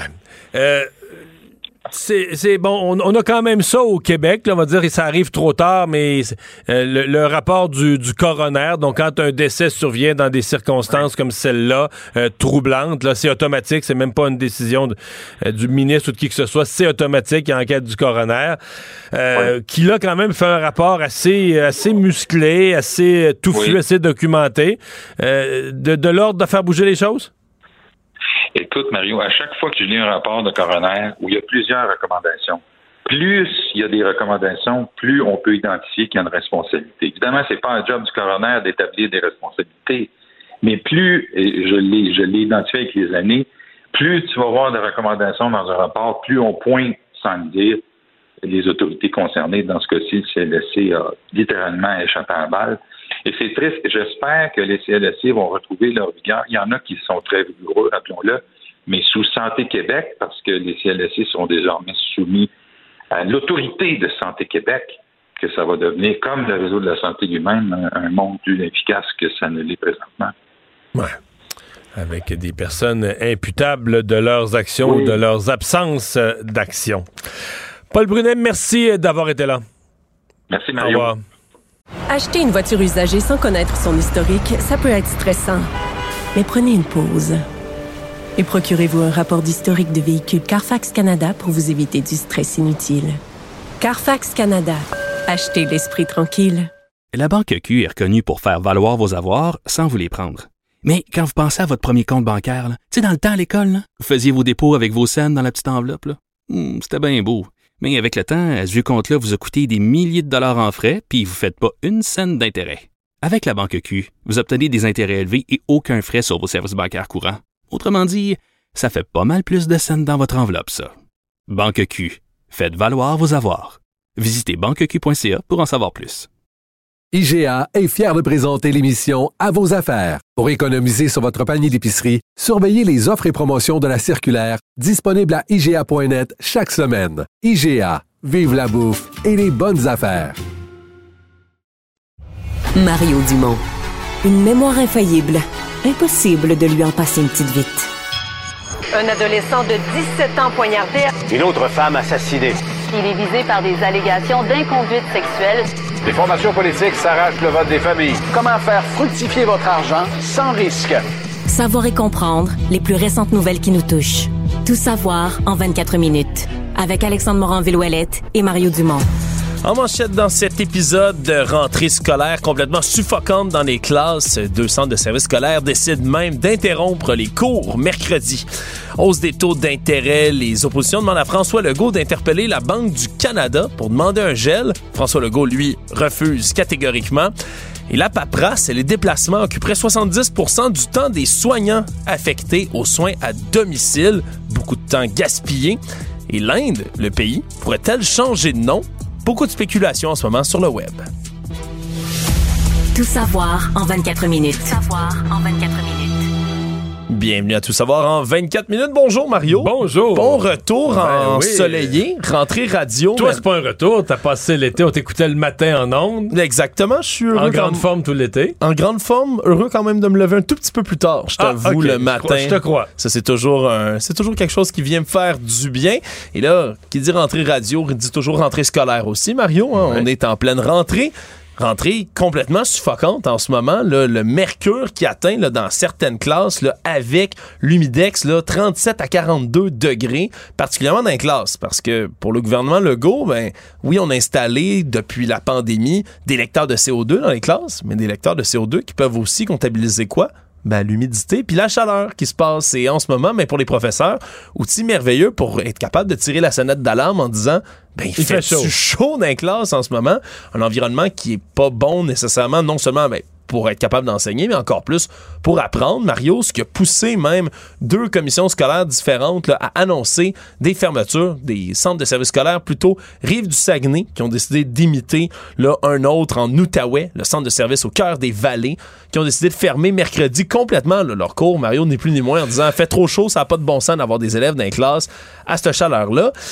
C'est pas, nouveau, par contre, la chaleur, là, quand même. C'est arrivé non. dans le passé aussi. C'est, sûr que c'est exceptionnel comme séquence, ce qu'on vit cette semaine. Et comme intensité, il fait très chaud. On n'a pas vu ça souvent. Mais de la chaleur en juin, de la, de la chaleur en septembre, je dis en juin et septembre, c'est les deux mois où la chaleur et l'école se, se croisent, là. Est-ce que ça peut être de nature à fermer l'école? Moi, j'avoue, je décroche. J'avoue, je... Puis je me dis, là, on va se retrouver comme celles qui vont avoir euh, euh, vallée des euh, cœur des vallées en Outaouais vont avoir raté deux jours. Ouais. Donc là, est-ce que tu vas te retrouver, je sais pas, moi, en janvier, un jour de verglas, où les routes sont dangereuses, où la circulation est dangereuse, de voir, mais là, des journées de neige, de tempête, on n'a plus, on les a utilisées. ouais, au 6 septembre, on en avait deux d'utilisés pour la chaleur. Puis, moi, je comprendrais qu'on dise, regarde, on va sortir de la classe, on va faire autre chose, on va qu'on va adapter, ou, tu sais, à la limite, que la journée, tu dis, regarde, n'a pas été aussi productive qu'une journée normale. Mais fermer toutes les écoles d'un centre de service scolaire, sincèrement, je trouve ça exagéré. Je pense que ça laisse aussi les parents. Hey, euh, le matin, les parents, ça les laisse complètement désorganisés. Puis, faut se mettre à l'échelle de la planète. Je dire, il n'y a pas beaucoup d'endroits sur la planète où il y a la clim dans les écoles. Puis des endroits où il fait chaud. En Europe, en prenons juste la France. Dans le sud de la France, toute la moitié sud de la France, il fait chaud. L'école finit à mi-juillet. L'école finit à la fête des Français, autour du 14 juillet, le 12, le 13, finit juste avant. Euh, ben, il y a sûrement des journées où il fait chaud dans les classes, puis ils se sont accommodés, puis ont trouvé.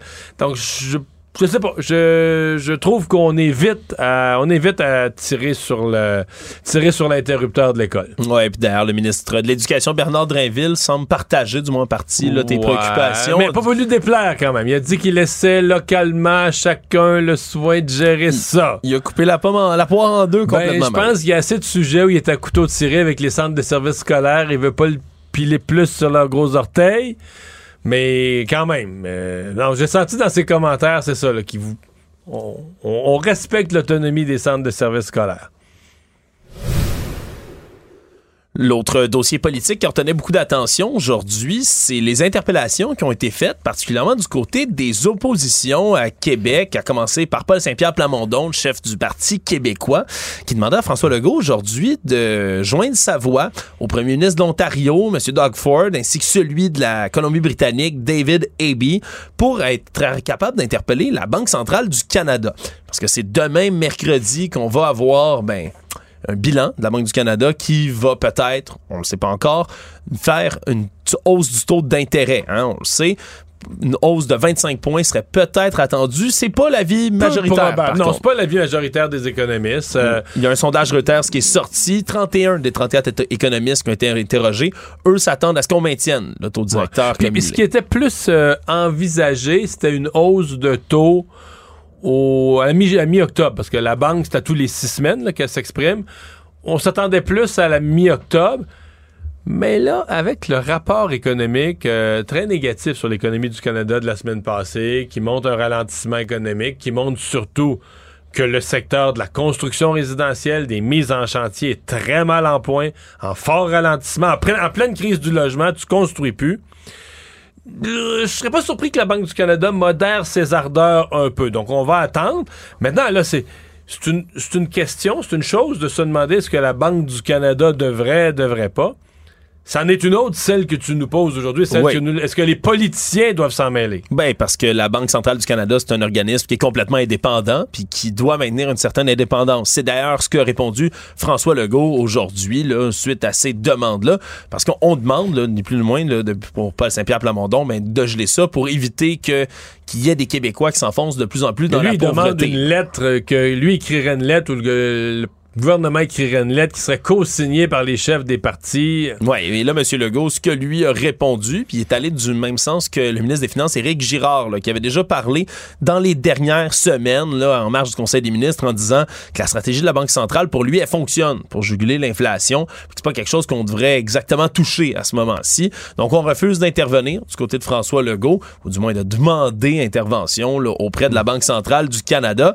Mais c'est certain que si on se fie aux derniers chiffres, puis à- aux dernières euh, instances on avait l'occasion de monter ou pas le taux d'intérêt, ça a augmenté dix fois au cours des 16 derniers mois. Deux occasions seulement. On a maintenu le statu quo. À tous Ouais. les autres moments, on a augmenté d'un pourcentage de points. Mais on se comprend que, d'abord, c'est de la politique pure. Parce que sur le fond des choses, la Banque du Canada va défendre son indépendance jalousement et va jamais écouter ce que disent les politiciens, de un. Et de deux, c'est très peu de gens là, qui ont le droit de vote ou de s'exprimer là-dessus. sont une poignée, là, les gouverneurs de la Banque du Canada. Et ils sont un peu comme un jury.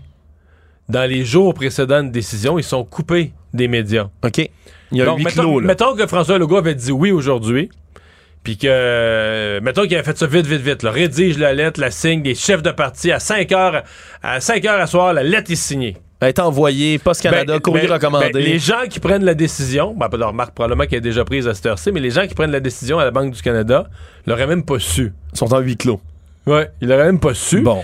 Et euh, advenant qu'il euh, maintenu le, le taux d'intérêt, mettons, qu'il a décidé de pas l'augmenter, qu'il l'a maintenu à son niveau actuel, peut-être que les politiciens auraient pris le crédit en disant, ben là, c'est grave, avec des interventions comme la nôtre. Oui, Mais ça, c'est de la bonne politique. Oui, Mario. monsieur, alors que dans les faits, l'autre l'aurait même pas su. Ouais, bon, ben, ça a été de la bonne récupération, là. À voir, évidemment, c'est demain, une grosse décision qui va quand même, Mario, parce qu'il faut, faut le rappeler en sous-texte de tout ça, ben, si les taux directeurs augmentent, ça vient quand Ah. même affecter beaucoup de Québécois, beaucoup de Pour Canadiens. les détenteurs d'hypothèques, c'est de l'ultra sensible. Moi, si tu me demandes mon opinion, j'espère que. Je pense que là, la lutte à l'inflation est vraiment engagée. Euh, J'ai vraiment l'impression que la Banque du Canada est en train de gagner son pari. L'économie ralentit, les mises en chantier. Tu sais, que tu veux ba- combattre l'inflation, mais tu as des dommages collatéraux. J'espère que les augmenteront plus. Mais on veut pas voir les politiciens. Parce que faut s'imaginer l'inverse. Mettons que là, tu te mets à voir de la politique, que le gouverneur de la Banque du Canada prend ses, ses, euh, ordres de la politique. là. Ah, Il y a des pays là, qui ont scrappé leur monnaie avec ça, des pays Oui. qui, ont, qui ont causé des taux d'inflation à 50% puis à 100% annuellement, parce que là, le marché financier euh, perd toute confiance dans la monnaie. Disant, là, c'est le premier ministre décide, c'est le premier ministre décide d'avoir des idées de dépenses, puis qui se fait imprimer de l'argent, des dévaluations de monnaie ridicules. Donc, l'idée d'avoir une banque indépendante qui joue juste un rôle, une stabilité monétaire. De dire, moi, je t'assure une stabilité monétaire. Ton dollar canadien va garder sa valeur, un petit 2% d'inflation. Tout le reste, avec une monnaie stable, le gouvernement peut organiser tout le reste. là, il peut-. Mais euh, ça, je pense que c'est souhaitable. Et euh, c'est un mélange, c'est un petit peu de l'opportunisme politique mélangé avec un peu de populisme que de dire aujourd'hui, ah ben là, les politiciens devraient intervenir euh, pour la, la Banque du Canada. Actualité. Tout savoir en 24 minutes. Un dossier ce matin présenté dans les pages du journal La Presse, Mario, qui euh, rapporte encore une fois un bel exemple de bureaucratie peut-être un peu abusive dans le système de santé québécois. D'inefficacité profonde aussi. Ouais. D'inefficacité incrustée.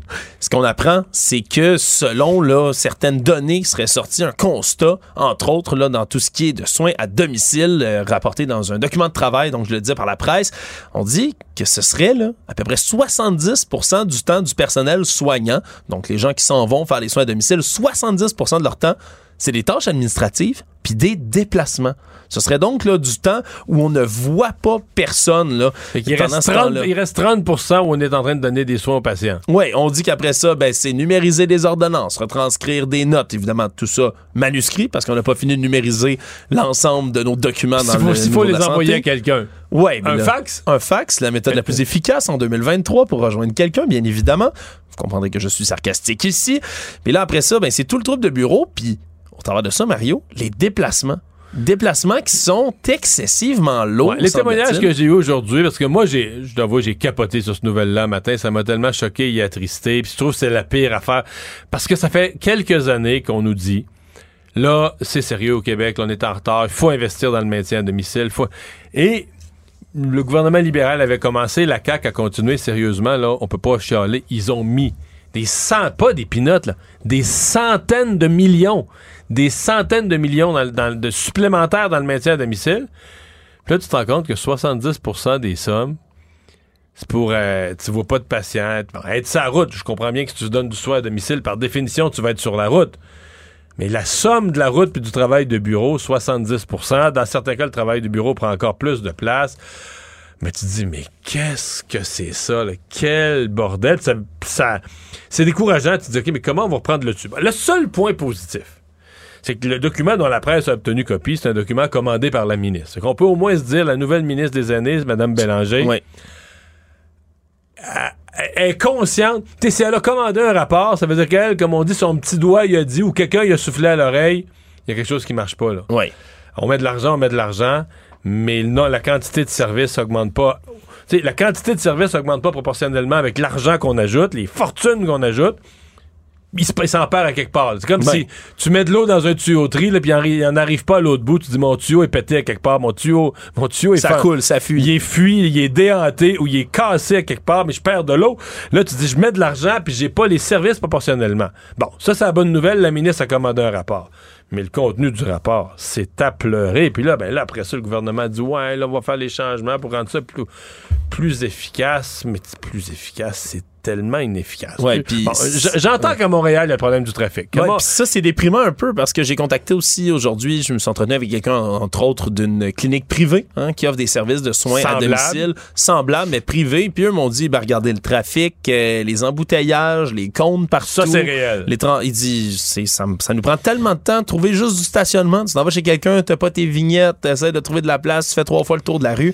Puis on, on se comprend, là. C'est pas nécessairement la, la faute du ministère des Aînés au travers de ça, de, de trouver du parking, mais Mais par même... contre, dans le privé, ils disent le travail de bureau, ça, minimum. couper au maximum là, tout ce qui est inutile comme paperasse. Puis pour des systèmes, là, soit dit en passant, même dans le privé, du moins pour cette clinique-là avec qui je me suis entretenu, c'est encore manuscrit papier aussi. Là. Il y a encore beaucoup de choses qui sont pas numérisées. Pourtant, on a quand même moins de contraintes là, au niveau de tout ce qui est là, des notes à retranscrire, des numérisations après ça d'ordonnances. Ouais, c'est sûr qu'on a encore un autre bel exemple euh, comme ça d'inefficacité bureaucratique jumelé avec ben, la déprime du trafic puis des travaux auxquels on, Ouais, semble, ça, pas- on semble ouais, confronté ça, c'est constamment. pour, C'est pas grandeur du Québec. C'est surtout, je pense que le problème majeur du trafic, c'est surtout pour ceux qui interviennent à Montréal. Le procès des organisateurs du soi-disant convoi de la liberté, ça nous ramène quand même en arrière, Mario, Ouais. mais c'est aujourd'hui que ce procès-là s'ouvre. hein. 22 témoins qui vont être appelés par la barre, par la couronne dans le procès de Tamara Litch et ça, Chris Barber. C'est juste les deux organisateurs principaux qui ont un procès. Mais eux De ont ça. un procès. Il va y en avoir un autre aussi qui est censé se tenir pour Patrick King. Hein? Pat Ah, King, oui, oui. qui est l'organisateur, lui, le vraiment plus radical du combat de la liberté, qui avait, entre autres, là, il était soupçonné d'avoir des associations avec des groupuscules d'extrême droite, là, groupes identitaires, également suprémacistes, autour de M. King. Lui, c'est plus tard cet automne, parce qu'il avait tenu sur des réseaux sociaux, entre autres, des propos complètement incendiaires en disant que la seule manière de mettre fin à tout ça, c'était que Justin Trudeau se ramasse une balle dans la tête. Donc, on est plus, près des menaces de mort envers un officiel élu qu'autre chose. Mais pour ce qui est de Mme Litch et M. Barber, mais eux, c'était vraiment le noyau là, des gens qui ont incité des milliers de camionneurs à se rendre dans le centre-ville d'Ottawa pour paralyser tout ça. Et eux, c'est des accusations de méfaits, d'intimidation, d'entrave travail des policiers, en plus d'avoir conseillé à d'autres personnes de commettre des méfaits, pas tout suivi aujourd'hui, mais ce que j'ai compris, c'est qu'eux semblent baser une partie de leur défense sur l'incompétence des autorités. Là. Oui, en partie en disant que ben, nous, c'était un mouvement qui était décentralisé. C'est ce qu'eux arrêtent pas de dire, en disant on n'est pas vraiment les leaders de ce mouvement-là, même si à un certain moment, il était clair que c'était eux qui, en bon français, calaient les shots. C'était eux qui disaient, qui prenaient des décisions pour le reste des gens autour. Mais bon, eux, ce qu'ils disent, c'est un mouvement décentralisé, les gens sont venus un peu par eux-mêmes, puis si police s'est avait été mieux organisée... Ouais, on s'est présenté à Ottawa, ils nous ont laissé, ils nous ont laissé rentrer dans la ville, ils nous ont laissé nous installer. euh. Oui, puis ce qui est spécial, Mario, c'est que dans tout ça, même si on s'entend, ça, ça peut sembler une défense un peu poreuse quand on leur reproche, entre autres, toutes sortes de méfaits, de l'intimidation même. Mais quelque part, le travail des policiers a été tellement inefficace à Ottawa, puis a tellement été sévèrement avis, blâmé. Il pourrait être, euh, il pourrait obtenir une, euh, une absolution là-dessus. là. Il, pourrait, un- il pourrait éviter d'être condamné. Sais, un acquittement basé sur le fait que, ben oui, là, ils sont installés là, personne ne les a empêchés, on les a laissés faire au début, mais là, une fois que tu es installé. En tout cas, je, je dis pas, là, mais je, je- on va suivre ça. Oui, puis ça va être intéressant parce que, évidemment, parmi toutes ces personnes qu'on va entendre, mais on va avoir entre autres le maire d'Ottawa, Jim Watson, qui va l'ex-maire d'Ottawa plutôt, qui va se présenter sur place. Là, M. Watson va faire partie de ces témoins qui vont pouvoir expliquer. là, il est appelé par la couronne, donc pas par la défense. Mais va devoir encore une fois rebrasser les vieux dossiers, Mario, parce qu'on se souviendra, la police d'Ottawa, la ville d'Ottawa, le gouvernement ontarien ont tous été blâmés à un certain degré en disant, ben là, ça a pris tellement de temps pour réagir. Les autorités, il y avait même eu, on se souviendra, des rapports qui avaient été donnés aux autorités d'Ottawa en disant, hey, il y a des gens sur les réseaux sociaux qui se rassemblent, ça va être énorme, ils s'en viennent paralyser votre centre-ville, préparez-vous. Finalement, ça avait été... Bloquez-les sur la bloquez-les sur l'autoroute avant qu'ils rentrent. Ouais, alors finalement, ça avait été un dossier bien euh, qui, qui a été assez, euh, assez C'est controversé. quand même un procès qui va être suivi au Canada. Je pense que oui, Mario. Je pense que oui. Donc, ce sera à suivre. C'est prévu de s'étirer sur 16 jours. Savoir et comprendre. Tout savoir en 24 minutes. La compagnie aérienne Air Canada, Mario, a fait parler d'elle encore jusqu'à l'international aujourd'hui. Pas pour les bonnes raisons. Pour une autre fois, Mario, pas pour les bonnes raisons, parce qu'il y a une histoire qui a été reprise lors d'un vol qui s'est déroulé le 26 août dernier entre Las Vegas et Montréal, qui partait donc de Las Vegas et qui a été repris. Aujourd'hui, c'est CNN, un grand média américain, qui reprenait cette nouvelle-là en expliquant qu'il y aurait deux passagères d'un vol d'Air Canada qui auraient été ni plus ni moins expulsés du vol parce qu'elles ont refusé de s'asseoir dans des sièges où quelqu'un avait vomi dans le trajet précédent. Une histoire qui a été tout d'abord racontée par une autre personne qui était située, là, cette personne-là, derrière les bancs, puis qui a assisté à toute la scène en disant, mais regardez, les deux femmes sont arrivées, ça puait le diable, là, ni plus ni moins, une odeur nauséabonde, pour être poli, sur les deux sièges. Il y avait même encore des taches, des résidus sur les sièges. Ça me dire que la boucle de ceinture était même humide encore de- d'éjection, pardonnez mon terme, de ce qui s'est passé va, juste avant. croit. Et là, ben, on, la madame, la, la- de l'air à ce moment-là, leur a dit, ben, regardez, euh, on n'a pas le choix, je, je m'excuse, il n'y a pas d'autre siège, vous devez vous asseoir là-dedans. Passagère, on les comprend, on dit, ben, hors de question qu'on soit assise dans le vomi pendant cinq heures. Finalement, le superviseur d'agent de bord s'est pointé, a amené des couvertures, des lingettes pour tenter de nettoyer, mais leur a dit, vous avez pas le choix. Le pilote a fini par intervenir face à l'obstinade en disant, regardez, vous avez deux choix, je vous avais été impoli avec mon agent de bord, donc soit vous quittez le vol, vous organisez un autre vol à vos frais, ou on appelle la sécurité puis on vous escorte dehors.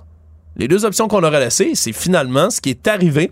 On aurait donc appelé des agents de sécurité pour escorter les deux femmes à l'extérieur du vol. Plus tôt cette semaine, c'était le média Insider, entre autres, qui rapportait tout ça en disant que Air Canada avait refusé de commenter.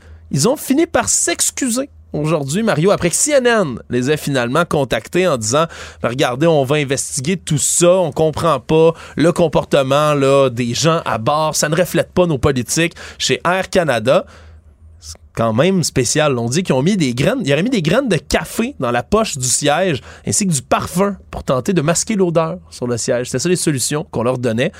Spécial quand même de voir Air Mais Canada pas. encore euh, là-dessus. là. écoute, c'est, c'est du grand Air Canada. Il n'y a rien qui m'étonne, rien, rien, rien. Mais je dire, mettons qu'il y avait. Qu'est-ce que tu fais avec ça, par exemple? C'est quoi la solution? Euh, T'as pas le temps de faire un lavage à fond? Euh, je, je me demande juste, c'est quoi la procédure quand quelqu'un euh, Ouais, parce que ça me- fait un dégât aussi majeur sur un siège? Qu'est-ce qui. Tu peux-tu. Les sièges, ça se démange, je pense? Tu pourrais-tu. Ils ont-tu des sièges de remplacement? Ouais, parce que là, c'est ça, c'est spécial. là, parce que on, on se comprend. là. Peut-être que les agents de base à ce moment-là sont sur un horaire de fou. Ils ont essayé de nettoyer. Ils a ont rien pas de à solution, faire. Le dégât est trop important. Pas de solution. Puis si, la- les, la- si les places sont toutes vendues à bord. Ouais, il y a peut-être reste- rien que tu peux faire dans ce temps-là. Ben, je sais pas, tu contactes ton service à la clientèle, tu dis regardez ces deux dames-là, vous leur trouvez un nouveau vol immédiatement. Ouais, c'est ça. Mais, Tu te mets en mode solution pour le client. mais non, là, là, tu dis oh, on va mettre un peu de parfum, un peu de graines de café, ils vont sûrement rien sentir, puis quand ils veulent pas s'asseoir dedans, tu menaces de les expulser avec la sécurité. Non, c'est ce bout-là. euh, mais c'est ça. C'est, c'est, c'est, c'est la notion de service à la clientèle. Je sais pas ce qui s'est passé dans cette compagnie-là. Euh, Puis, c'est quoi? Ça a l'air d'être de pire en pire parce que souvent, me semble que quand, peut-être c'est des hasards de mes expériences, mais des, des agents de bord d'une autre génération, puis tout ça, j'avais l'impression qu'il était plus, qu'il y avait encore des, des réflexes qui dataient d'une époque où le service à la clientèle, c'était prioritaire. Mais on dirait que plus le temps passe, pire c'est. Le monde. À l'international, maintenant, Mario, euh, il y a des conjectures qui s'étirent sur les réseaux sociaux en ce moment. Gros débat. Pour l'instant, il n'y a rien de confirmé. Mais ça commence au moment où l'Inde, hein, le pays, bien évidemment, a envoyé une invitation officielle aux dirigeants du G20, sommet qui doit se tenir la fin de semaine prochaine à New Delhi. Et là, c'est que sur les cartons d'invitation qui ont été envoyés aux différents dirigeants qui doivent s'y rendre, c'est écrit que le président du Bharat, Narendra Modi, va les recevoir. B-H-A-R-A-T. Oui, B-H-A-R-A-T. Et donc pas le président de l'Inde, parce que Narendra Modi, c'est bel et bien le, le- le premier ministre, hein, le chef du gouvernement de l'Inde. Et c'est spécial parce que ça fait déjà un moment que son gouvernement, lui, essaie de supprimer des symboles de la colonisation britannique un peu partout en Inde, hein, un pays qui a été colonisé, bien évidemment.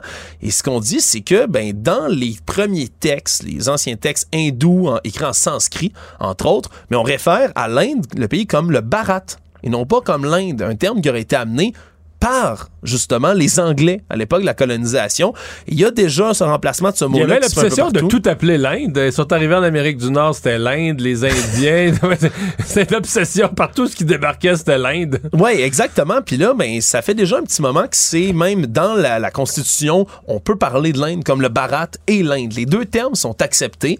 Mais là, de faire comme ça une invitation c'est la, seulement... la première fois que l'Inde elle-même, se décrivant à l'échelle internationale ou dans des grands sommets du monde, utilise le terme. Et c'est la, chaîne télévision News 18, entre autres, qui aurait eu des sources gouvernementales. Eux citent en disant que le gouvernement a une session extraordinaire du Parlement plus tard ce mois-ci sont été, ont été complètement discrets quant à la, la teneur de cette session extraordinaire-là.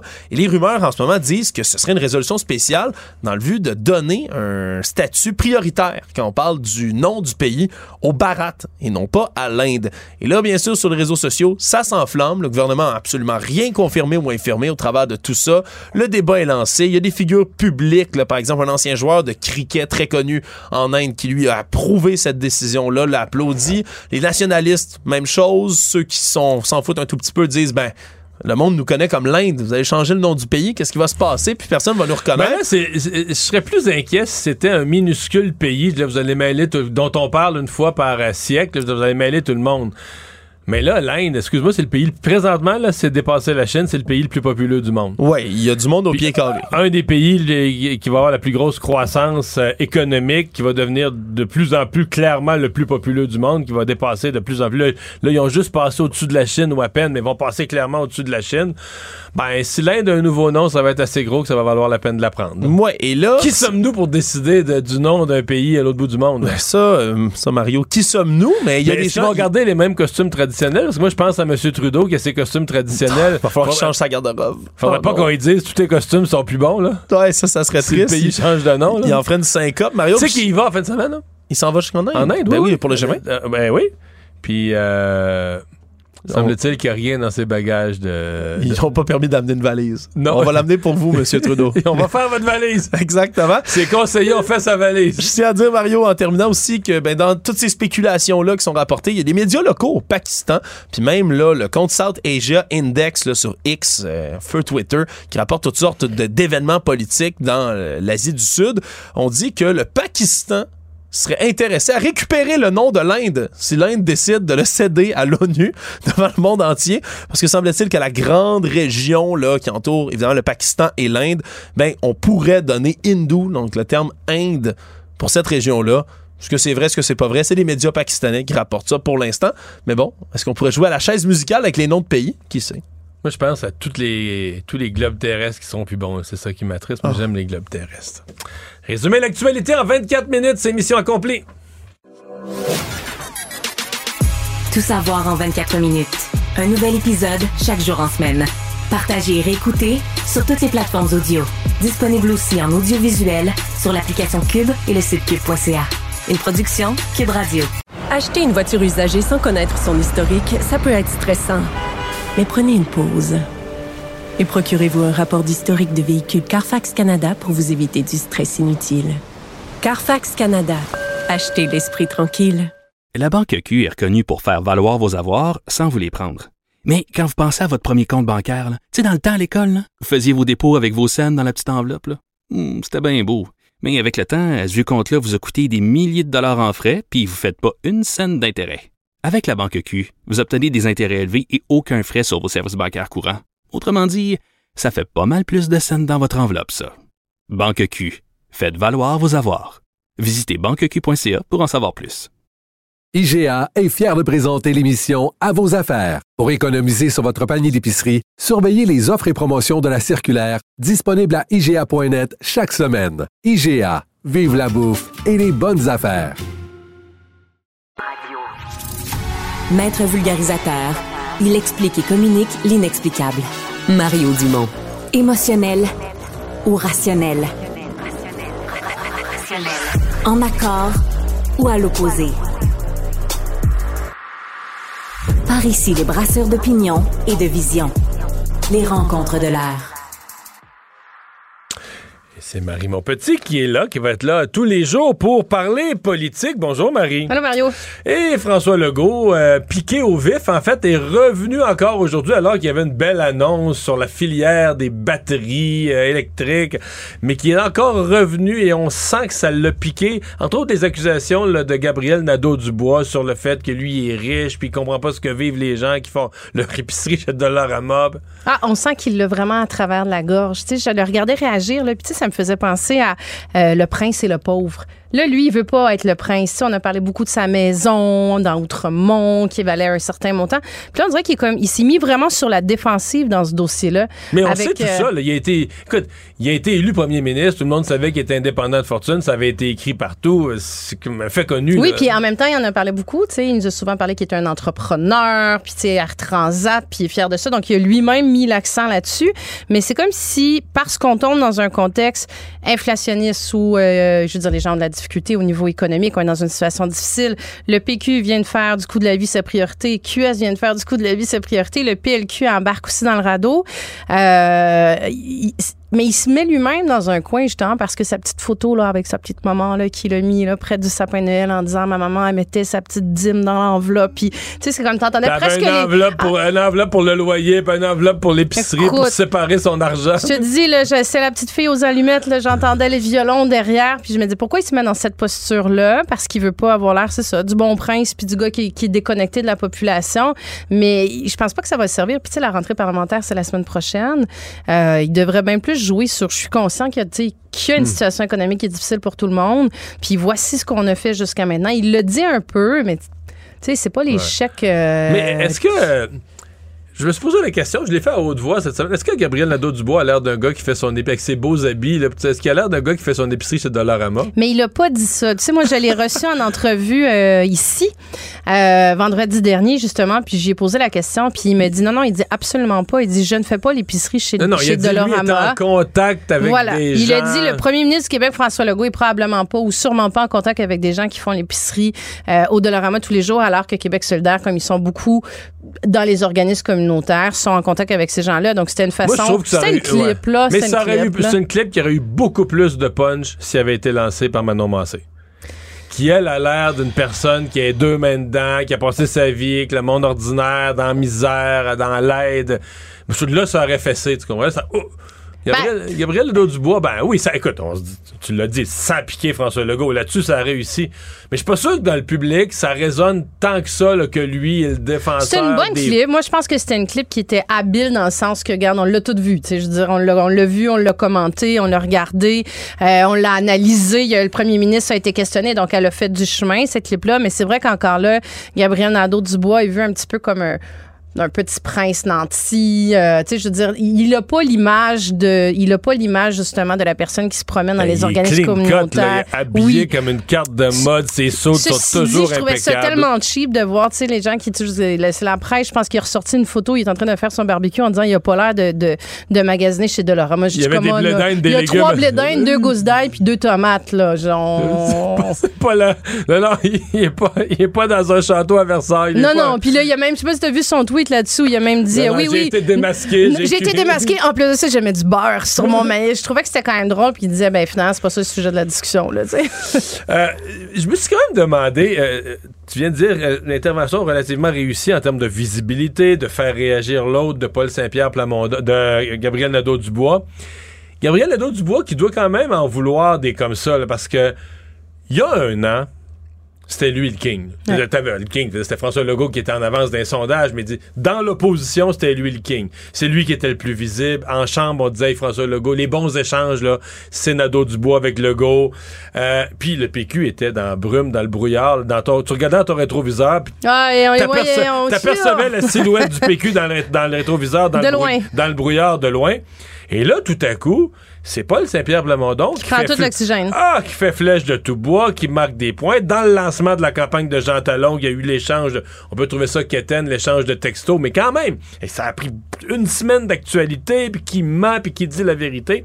Alors, je pense qu'il y a des matins, Gabriel Nadeau-Dubois doit dire, mais qu'est-ce qui s'est passé? Comment ça se fait là, que le PQ est rendu... Le, le- le- le- Mais c'est comme s'il était. Là, il, il- c'est un peu, c'est un peu euh, au des hauts et des bas depuis l'élection parce que on dirait qu'ils sont complètement déboussolés depuis l'élection. Parce que comme tu dis, là, ils partaient à l'élection, écoute, euh, le couteau entre les dents, le vent dans Ben, les il nous disait qu'il voiles. allait devancer le PLQ, devenir l'opposition L'opposition officielle. officielle, puis euh, il laissait presque entendre qu'il pouvait former le gouvernement, puis si c'était pas cette fois-là, ce sera la prochaine élection. Écoute, puis c'était pas bon, c'était pas complètement irréaliste, là, c'était pas très réaliste, mais ce que je veux dire, c'est qu'effectivement, il se portait bien. Il était c'est- deuxième, il était clairement deuxième Oui, dans les oui. sondages. Ça- Puis, euh, écoute, la taxe orange sur les véhicules, là, en un an, euh, ça c'est- s'est c'est long- effondré. C'est long, un an en politique. C'est très long. Une journée en politique, c'est long. Un mois en politique. Mais tu sais, tu as eu ça. Après ça, ça leur a pris du temps à se remettre de, de, de cette Ah, élection-là. Déprime de lendemain d'élection. Totalement. Deux- Lendemain deux de veille euh, mois. facile. Là, t'as l'investiture dans Jean Talon. Même affaire, là. Ça aussi, c'est un- les a pas ça, là, Ben là, ils sont tous derrière Olivier Bolduc sur le selfie, alors que finalement, l'establishment les l'appuyait. Tu sais, c'est comme tous derrière Ben, notre deuxième pas, candidat. Il demandait d'appuyer son adversaire à l'investiture. Exactement. tu sais, Donc, ça aussi, ça les ébranle. T'as Manon Massé qui sera plus qu'au porte-parole. Euh, euh, je pense que Gabriel, il cherche, il cherche un, il cherche Hmm. un espace. Puis, comme tu dis, le Paul Saint-Pierre Plamondon, c'est pas la même génération, mais ce que je veux dire, c'est qu'il est aussi très jeune. Il peut incarner quelque chose de nouveau. Ça plaît. Il est dans les sondages. Puis, pendant ce temps-là, ben, t'as le PLQ, eux, qui, quand tu Mais parlais de rétroviseur, là, ils sont même pas dans le rétroviseur. Là, ils sont en caucus. Euh, Marc Tanguay, ben, euh, ce matin, il était dans le devoir à dire là, préparez-vous, on arrive très énergique. là, vous ne nous reconnaîtrez pas dans la prochaine session parlementaire. Euh, puis là, plus tard en journée, ben, finalement, la discussion a tourné sur l'explication, pourquoi il se présente pas dans la course au leadership. Puis on sent qu'il y a eu du grenouillage à l'interne. Bon, on le savait déjà un peu. Une pré-course à l'interne, comme on Ouais, dire. puis là, euh, je pense qu'il a la gueule sûre un peu. Là. hein. Il est comme. Il est pas content. Ben, je pense qu'il y a deux. Je a- dirais même attristé peut-être de ce qui s'est vécu. Il y a peut-être deux façons de le voir parce que euh, ce qui s'est passé la semaine dernière, ce qui l'a obligé à clarifier ses intentions, euh, c'est sûr que ça y est resté en travers de la gorge parce qu'il y a quelque part où il y a une précourse à l'interne, il y a quatre députés, euh, il y a 25% de son caucus qui l'ont un peu backstabé, on va se dire comme ça, en sortant dans les médias de façon anonyme la journée du lancement de la, partielle en plus de ça. Mais ceci dit, ça l'a obligé à se positionner, puis ça a permis qu'aujourd'hui, il est en caucus précessionnel et il n'est pas en train de répondre à des questions. Est-ce que vous allez vous présenter ou pas? Est-ce que vous avez la légitimité, le leadership au sein de votre caucus? Vous avez des gens qui parlent au sein... Au moins, ce- cette cette partie-là a été enlevée. Euh, ceci dit, je voyais ces interventions aujourd'hui sur euh, le comme c'est en train d'essayer d'exister aussi, super agressif. On attaque le PQ, on attaque QS, on attaque la CAQ.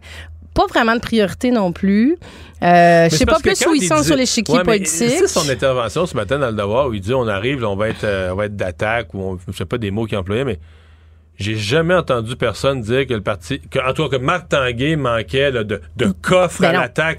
Mais non. C'est un pitbull. là. Même, même c'est un peu l'inverse. Mais c'est plus de la pertinence, c'est-à-dire un discours qui leur est propre, qui est unique, qu'on reconnaît, les, les valeurs libérales. C'est plus ça qui manque, une espèce de cohérence qui fait que tu rattaches des interventions à, à un tronc. Là, les- là c'est comme si, ouais, c'est comme tu, tu- tu cries sur toutes sortes d'affaires. Ah, ben moi, je, tu peux même dire euh, que tu as une belle personnalité. Ce que je veux savoir, c'est que tu as quoi dans la tête? Tu sais, C'est où est-ce que tu t'en vas? C'est quoi ta vision? Donc là, on comprend que le coût de la vie va aussi dans leur priorité. Super. On a c'est trois, trois oppositions qui sont au coût de la vie.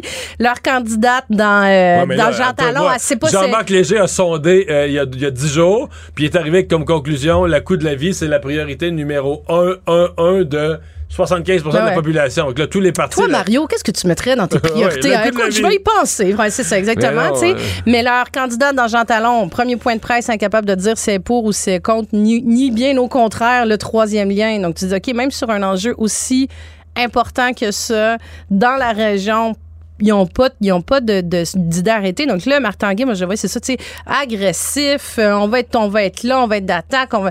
Ouais, mais tu, c'est quoi que t'as à dire?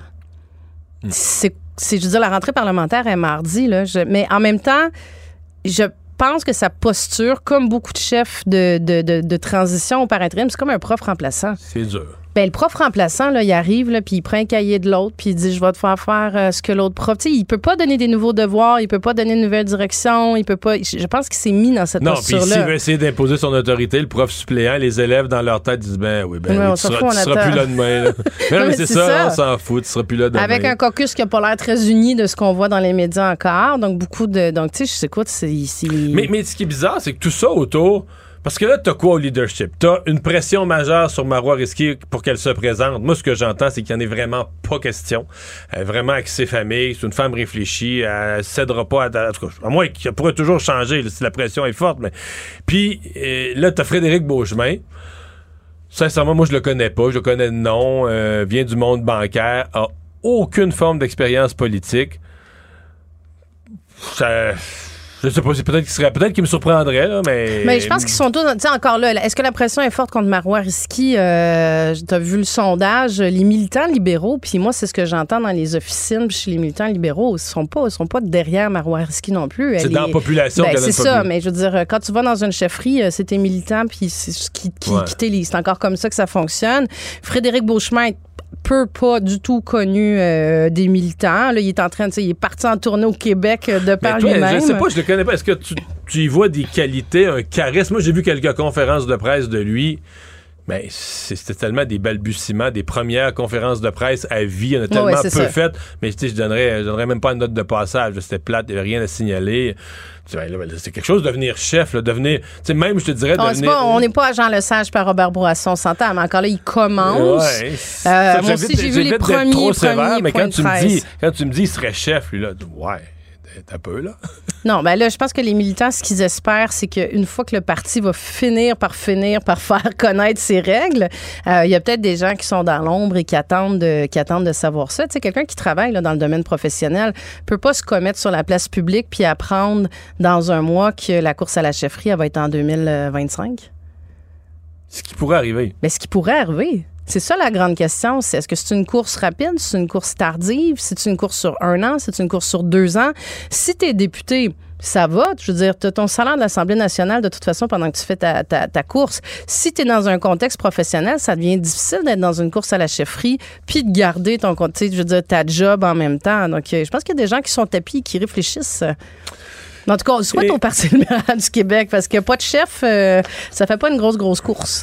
Et finalement, rentrée scolaire dans la chaleur. Ouais. Même au point, demain, il y a déjà des, euh, des, un deuxième centre de service scolaire qui a annoncé qu'il annulait les cours. Moi, j'aimerais entendre, Mario, le, le- le ministre de l'Éducation, ministre de l'Environnement, le premier ministre dire ça fait partie des priorités qu'on va avoir rapidement de- d'équiper nos écoles au Québec avec de l'air climatisé. Mais ça, c'est tout un investissement. Je voyais des spécialistes Même on va faire quoi? Tu sais, les, les, les, les événements de chaleur comme on en vit là, c'est plus, plus exceptionnel. Là, on, tu sais, on, on fait pas juste parler des changements climatiques, on est dedans. Là. On est dedans là, depuis le début de l'année. T'as as, le ministre de la Sécurité publique, là, je sais pas pourquoi, il y a eu comme un, un insight là, où il dit ah, il y a des changements climatiques. Ça, ça- c'est comme si ça l'avait frappé cette année avec le verglas, avec les feux de forêt. avec Oui, tu sais, c'est pas pour rien. mais est-ce qu'on annule l'école? Première question, est-ce qu'on est-ce qu'on ferme les écoles? Moi, je je- je- je- j'ai pas, pas été d'accord avec cette décision-là. Ben, je pense qu'il y a des situations où, euh, quand il fait extrêmement, extrêmement chaud, même dans des milieux professionnels, je veux dire, c'est dans le cas du travail, quand tu dépasses un certain degré, Ouais. euh, t'as as des enjeux de choc Mais en bagot. France, là, en France, ils finissent l'école à mi-juillet. Ils ont des journées chaudes. là. Plus Euh, chaudes il- que ça, euh, en plein juillet, en sud de la France. Je pourrais difficilement te, te répondre si les écoles sont, sont climatisées ou pas, adaptées ou pas. Peut-être que les. les- Il n'y a rien de climatisé en France. là. Non, ben, c'est ça, je pense euh, pas, Ça coûte tellement pas. cher l'électricité en Europe. Non, c'est pour ça j'ai l'impression qu'à l'échelle du monde, on est. Ben, je dis pas que c'est agréable. Je voudrais pas être un prof dans une classe où il fait. euh, Mais je pense que s'il fait 33 ou 35 ou 37 degrés dans une classe, comme il a été rapporté, c'est impossible de demander à des élèves d'être concentrés. Euh, c'est sûr que c'est pas un contexte propice pour euh, pour apprendre. Mais tu sais, après ça, c'est c'est ok une fois qu'on a dit ça, puis que là l'école est annulée pour quelques jours, euh, on fait quoi pour la la, Ben là, c'est la parce que- suite la suite du monde? On fait quoi pour là, le des- prochain épisode? Il y a des écoles où toutes les journées de tempête vont avoir été prises. Mais complètement. euh, au, 6, au 6 septembre, toutes les journées de tempête vont avoir été utilisées pour la chaleur. Hey, Complètement. Marie, merci. Merci À Mario. demain. À demain. Il nage avec les mots des politiciens comme un poisson dans l'eau. Mario Dumont. Pour savoir et comprendre. Cube Radio.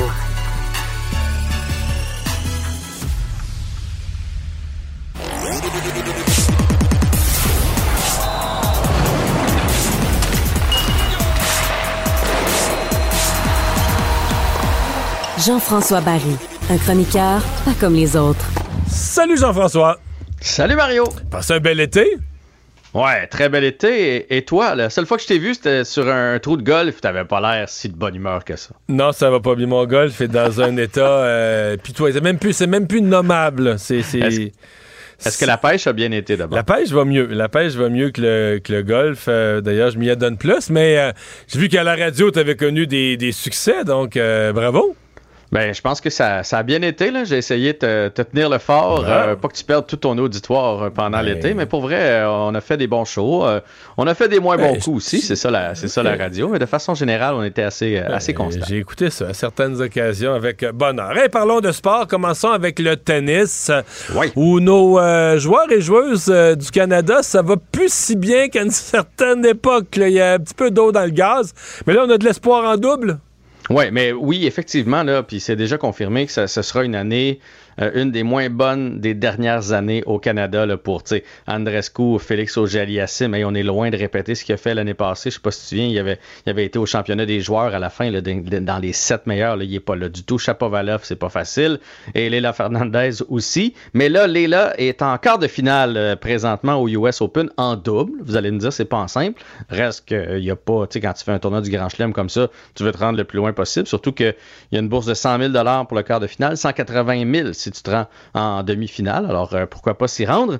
Malheureusement, après un bon départ, euh, parce qu'elle joue avec Taylor Tonstead euh, depuis un petit bout de temps déjà, d'ailleurs, son sixième tête de série. Ils affrontent les 16e euh, et ils ont gagné 6-2 le premier set, mais perdu le deuxième 6-3. Et là, présentement, c'est 2 à 1 pour leurs adversaires dans le troisième et ultime set. Donc, on va espérer qu'elles retrouvent leur marque parce que visiblement, dans les derniers points, ça va un petit peu moins bien.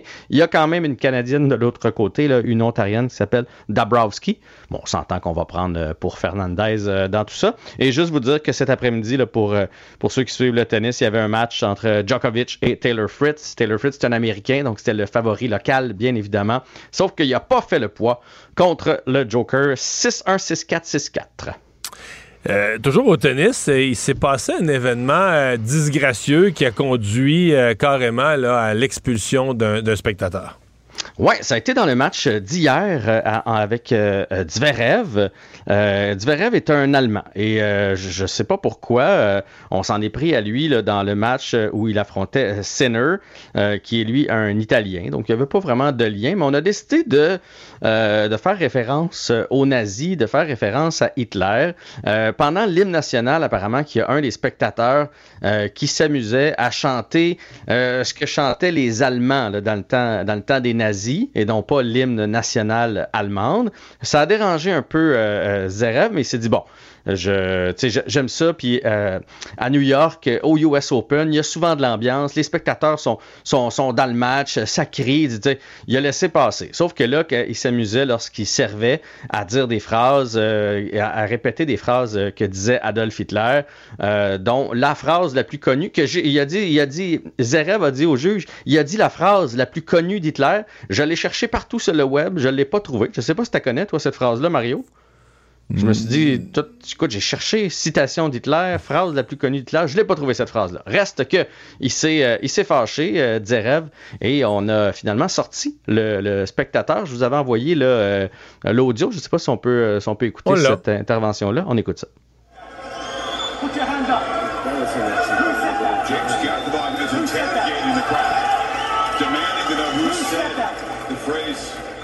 Bon, put your hands up. Donc, euh, on le sort à Manu Militari, comme on dit. C'est la Ouais, ouais, sécurité qui l'expulse. C'est l'arbitre, là. qu'on euh, qu'on entend. L'arbitre a pas niaisé avec ça. là. Il a pris les choses en main. Il a vu que C'est l'arbitre qui donnait les ordres directement aux gens Ouais. de sécurité. Ouais, Zereb, lui, a fait, OK, là, c'est assez. Là, c'est assez, là. Donc, il est allé voir l'arbitre. Là, il a expliqué, Hey, il dit des phrases euh, d'Hitler. D'un, ça me déconcentre. De deux, ça n'a pas sa place. Et, euh, et donc, mais l'arbitre, immédiatement, a réagi. Et la foule, évidemment, qui, tu sais, les- ceux qui entouraient savaient très bien qui venait de crier ça. Donc, l'ont pointé du doigt. On l'a sorti avec les gardes de sécurité. Et en point de presse, après, Zereb a dit, tu sais, j'accepte certaines choses. Euh, les gens essaient de nous déconcentrer de certaines façons. C'est juste que cette fois-là, C'était de trop trop. loin. Ouais. On va se parler un petit mot de hockey. Euh, J'ai l'impression qu'il va y avoir des meilleurs codes d'écoute cette année pour les Blackhawks de Chicago que l'an dernier, alors que c'était une Hey, équipe de queue de peloton. C'est incroyable le phénomène euh, Connor Bedard présentement. C'est Renaud Lavoie qui signe un texte sur euh, TVA Sport qui dit que c'est rien de comparable. Là, il vient d'arriver à ce qu'on appelle le showcase des recrues. Ça, c'est euh, organisé par l'association des joueurs pour signer des cartes, des casquettes, prendre des photos, des vidéos. Là. Tu sais, c'est plus des relations publiques que d'autres choses. Mais il dit c'est pas comparable avec Connor McDavid, c'est pas comparable avec Sidney Crosby, son arrivée C'est là-bas. plus gros? C'est plus gros. Et les gens se, les gens se l'arrachent présentement. Euh, il y a des gardes du corps pour marcher, là, pour, euh, parce qu'évidemment, les, les fans. Mais euh, est-ce que c'est justifié? Est-ce que tu penses qu'il va être meilleur que, que, que, que McDavid Crosby? C'est un gentleman, oui, mais.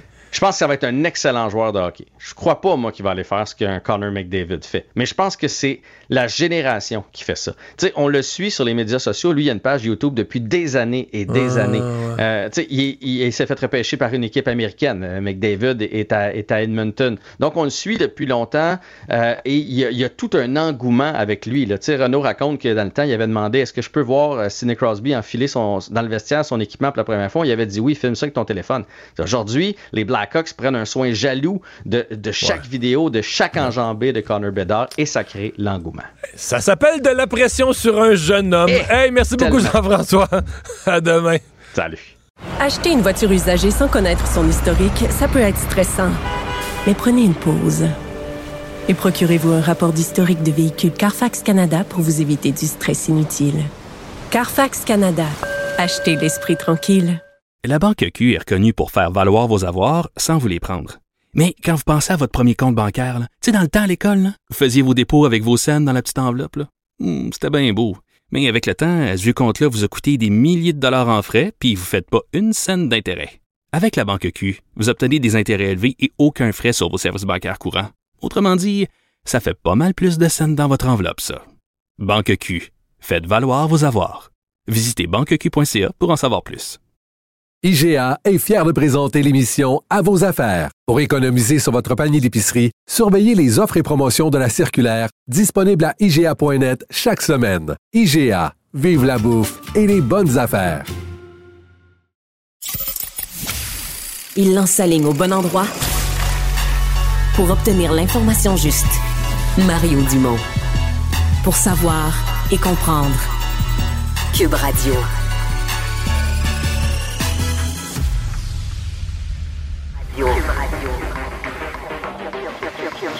Cube Radio. En direct à LCN. d'aller suggérer de se mettre les deux mains dans les décisions de la Banque du Canada. C'est la réplique du premier ministre à la demande du chef péquiste de demander une pause hein, dans la hausse du taux directeur euh, à la Banque du Canada. On a vu que deux premiers ministres au pays ont lancé un appel dans ce sens-là. Et là, les emprunteurs, bien sûr, retiennent leur souffle. On saura demain si le taux est maintenu à 5% ou pas. C'est là-dessus qu'on commence notre joute des analystes avec Emmanuel, Paul et Mario. D'abord, Paul, euh, explique-nous pourquoi les élus font ce genre d'intervention quand ils savent très bien où leur pouvoir s'arrête. Très, très bonne question, euh, Sophie. Euh, probablement deux, deux raisons principales. Premièrement, c'est une décision qui a un impact sur euh, tout le monde au pays en ce moment et ça commence à faire très mal. Mhm. Et donc, des politiciens veulent montrer à leurs électeurs qu'ils s'en préoccupent et qu'ils s'occupent d'eux, sachant très bien les limites de leur intervention parce que, un, la lettre de Doug Ford est arrivée hier. La Banque du Canada avait de toute évidence pris sa décision. Ça ne changera rien. Et d'autre part, jusqu'à nouvel ordre, la Banque du Canada prend ses décisions de manière tout à fait indépendante. Donc, euh, Voilà. un coup d'épée dans l'eau en termes d'efficacité, mais probablement un, un petit coup euh, politique, pourquoi pas. Ouais, Mario? Oui, d'autant plus qu'il y a une espèce de huis clos. Les gouverneurs, euh, même si aujourd'hui François Legault est intervenu, hier, Doug Ford, probablement que les gouverneurs qui prennent la décision, pas la raison de dire la décision est probablement déjà prise. De toute façon, ils, sont dans un huis clos comme des jurys, ils ne le sauraient même pas. Fait que c'est strictement du spectacle politique. Mais faisons attention. L'indépendance de la Banque du Canada, c'est pas un caprice ou une vision de l'esprit. C'est basé sur une confiance qu'on veut dans l'économie, une confiance qu'on veut dans la monnaie du pays, que les humeurs des politiciens, que les tentations des politiciens de dépenser trop, d'imprimer de l'argent, n'affecteront pas la monnaie, que gérer la stabilité de la monnaie, c'est donné à des gens compétents, totalement en dehors de la politique, et on veut que ça reste comme ça. Mhm. Et euh, bon, là, clairement, des politiciens ont mélangé opportunisme et populisme là, en faisant semblant euh, de- d'aller se mêler des affaires de la Banque du Canada. D'accord avec ça, Emmanuel?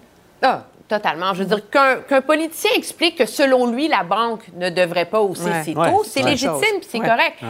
Mais quand on en est rendu à écrire à la banque, demander d'intervenir, c'est quoi finalement? C'est faire semblant de faire quelque chose. C'est faire semblant d'avoir du pouvoir. Je pense que Mario l'a très bien expliqué. Euh, le but de l'indépendance de la Banque du Canada, c'est justement de la mettre à l'abri des pressions politiques. Moi, je trouve que c'est pas sérieux euh, de s'engager dans cette voie. En même temps, c'est peut-être pas mauvais que tout le monde sache qu'à à quel point dans la société ça commence à, à faire mal et ils vivent pas dans une tour d'ivoire. Mm. Euh, et, et ça, c'est- légitime, mais sur l'efficacité de, de leur démarche comme telle, bon. Ce- Ceci dit, euh, je pense pas que la Banque du Canada va monter le taux demain, puis pas à cause des politiciens, bien plus à cause du rapport économique de la semaine passée qui montrait que l'économie du Canada ralentit, que les hausses font mal, et surtout Mm-hmm. que les hausses sont en train de ralentir considérablement les mises en chantier, la construction résidentielle, alors qu'on est déjà Voilà. en pleine crise du logement. Là. Ça, la Banque du Canada voit les données économiques Ouais. de Et, et on voit aussi les, les risques en, en ce moment là, de, de l'éclatement d'une bulle immobilière, là, parce que les, les ménages s'endettent et euh, Oui, ne pas remboursent pas leur emprunt, ne- Oui. ne, font que de plus en plus payer euh, on- on- les et on a- intérêts. On a, vu aussi des termes, de- ça n'a aucun sens, 135 ans là, de- de- d'hypothèque. Emmanuel, ça n'a pas de bon sens. Oui, Enfin, je comprends, mais en même temps, je veux pas, je veux être euh, la cruella de la gang aujourd'hui.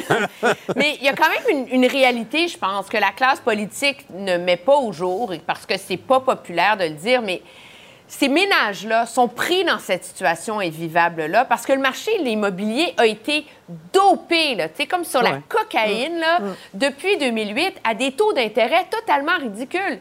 La réalité, c'est que des taux hypothécaires à 6% historiquement au Canada, là, c'est pas, c'est pas inusité. Non, là. Puis là, je parle pas de Ouais. l'époque où, tu sais, dans les années C'est déjà 80, vu. mon Ouais. hypothèque était à 20 Ouais. là. Ouais. Je veux dire, en ça a été mon 2006, cas. les Ça a été mon cas à un certain moment. 6 Et je t'assure, Emmanuel, ça a été mon cas. Ouais. Et je t'assure que c'est pas, c'est pas fait. Souhaitons-nous Oui, de mais pas en arriver là. 2006, elles étaient à 6% En 2001, elles étaient à 7,5 Euh, C'est un niveau Cruella, qui je se te- rapproche Cruella, je dois davantage d'un niveau historique. Là. Je dois t'arrêter, Cruella. On va parler de, de- de ce temps tropical que nous avons ressenti aujourd'hui. Là, on a vu des élèves là, qui, ont, qui ont eu leur congé canicule comme on a des, des congés tempête de neige en hiver. là. Ouais. Euh, plusieurs écoles fermées, Saguenay qui s'ajoute demain. Bon, énorme débat. Mario, est-ce qu'on exagère en fermant les écoles pour cause de chaleur? Oh, Emmanuel dit oui, mais Moi, je trouve que va oui. venir. Moi, je trouve que oui. Et, et- et qu'on, euh, écrivez-moi pas pour me dire, Ah, c'est pas drôle pour un prof. Je le sais. Je vous lève mon chapeau. Euh, Il y a des journées comme ça où le métier d'enseignant, mais les gens qui travaillaient sur une ferme ou dans d'autres domaines aujourd'hui, il fait chaud. Qu'est-ce que tu veux? Il fait chaud. Il n'y a pas fait chaud du mois d'août, là, on a, repris, il fait chaud, c'est ça la vie. Mais euh, fermer les écoles, il y a des gens qui vont avoir deux journées de tempête au 6 septembre, là, ils vont avoir deux journées de tempête qui vont avoir été prises à cause de la chaleur. Je trouve ça, sincèrement, je trouve ça exagéré. Sophie, a- moi, il y a deux critères, selon moi, qui doivent être pris en compte dans une telle décision. Est-ce que la sécurité ou la santé des enfants est vraiment, vraiment en péril? Deuxièmement, est-ce que tous les moyens de fortune pour se rafraîchir ont été mis en œuvre par les dirigeants, par les profs, par la direction d'école, des ventilateurs déployés, tout ça? Euh, Parce que si euh, on répond euh, oui à ces deux critères-là, selon moi, il n'y a, pas de problème. C'est la décision à prendre. Mais sinon, c'est qu'on a choisi la facilité. Il n'y a rien de Mm. plus facile que ça, faire, Ouais. fermer les classes. Mais là. Emmanuel avoue que les Mr. Freeze, on est jaloux, là. Oui, oui, je comprends. Puis, mais moi, je, moi, je dis bravo au ministre Drainville d'avoir laissé ça dans la cour des écoles. Je suis certaine qu'il y en a des cas particuliers où c'est justifié peut-être de fermer l'école. Mais vous savez, Sophie, moi, j'ai une adolescente là, qui meurt six fois par jour. là, OK? Aujourd'hui, elle est allée à l'école, dans un secteur où on a fermé les écoles, puis elle n'est pas morte. Bon. Il faisait chaud, puis elle rentre à la maison, puis elle a pris Mr. Freeze, puis ça finit là. Et voilà. Et vous restez là parce qu'au retour, on parle du convoi de la liberté dont les deux organisateurs sont actuellement devant la justice. Restez là.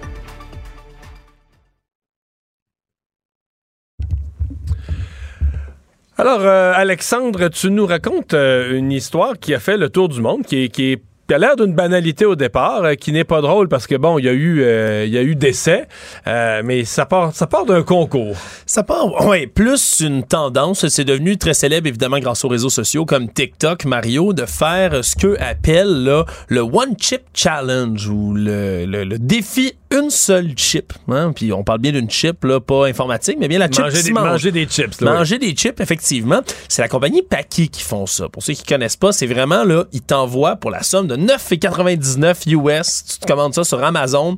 Ils t'envoient une chip, Mario. Pas 50, une. Dans, qui vient même dans un espèce de petit cercueil d'emballage qui est fait en carton. Et c'est une chip qui est faite avec deux des piments les plus forts de la planète, le Naga Viper Pepper et ce qu'on appelle le Carolina Reaper, là, qui a été élu le plus piquant au monde par le livre des records Guinness. Là. C'est une- Le genre de piment que quand tu les pelles ou tu les travailles ou tu les coupes, tu te frottes pas les yeux.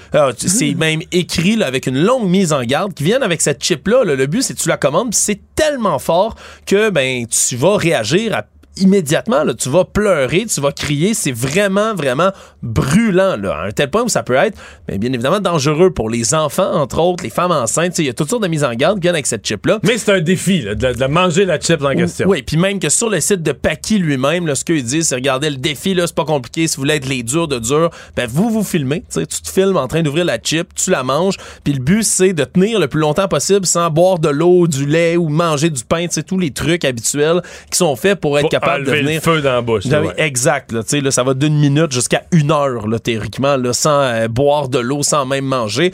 C'est quelque chose qui est devenu très populaire sur les réseaux sociaux. Le problème, c'est que là, il y a un ado de 14 ans du Massachusetts en ce moment qui a essayé de relever ce défi-là, Harris Wol- Woloba, qui là le fait. Après ça, ben, il a commencé à souffrir d'importants brûlements d'estomac, ce qui peut être normal lorsqu'on mange quelque chose d'aussi épicé que ça. Il aurait passé un peu de temps chez lui, se serait finalement senti mieux, aurait décidé d'aller à la pratique de basketball, devait s'y rendre, puis finalement a été retrouvé inconscient plus tard chez lui. Il en serait décédé. Là, pour l'instant, on a encore besoin de faire une autopsie pour confirmer que c'est bel et bien ça.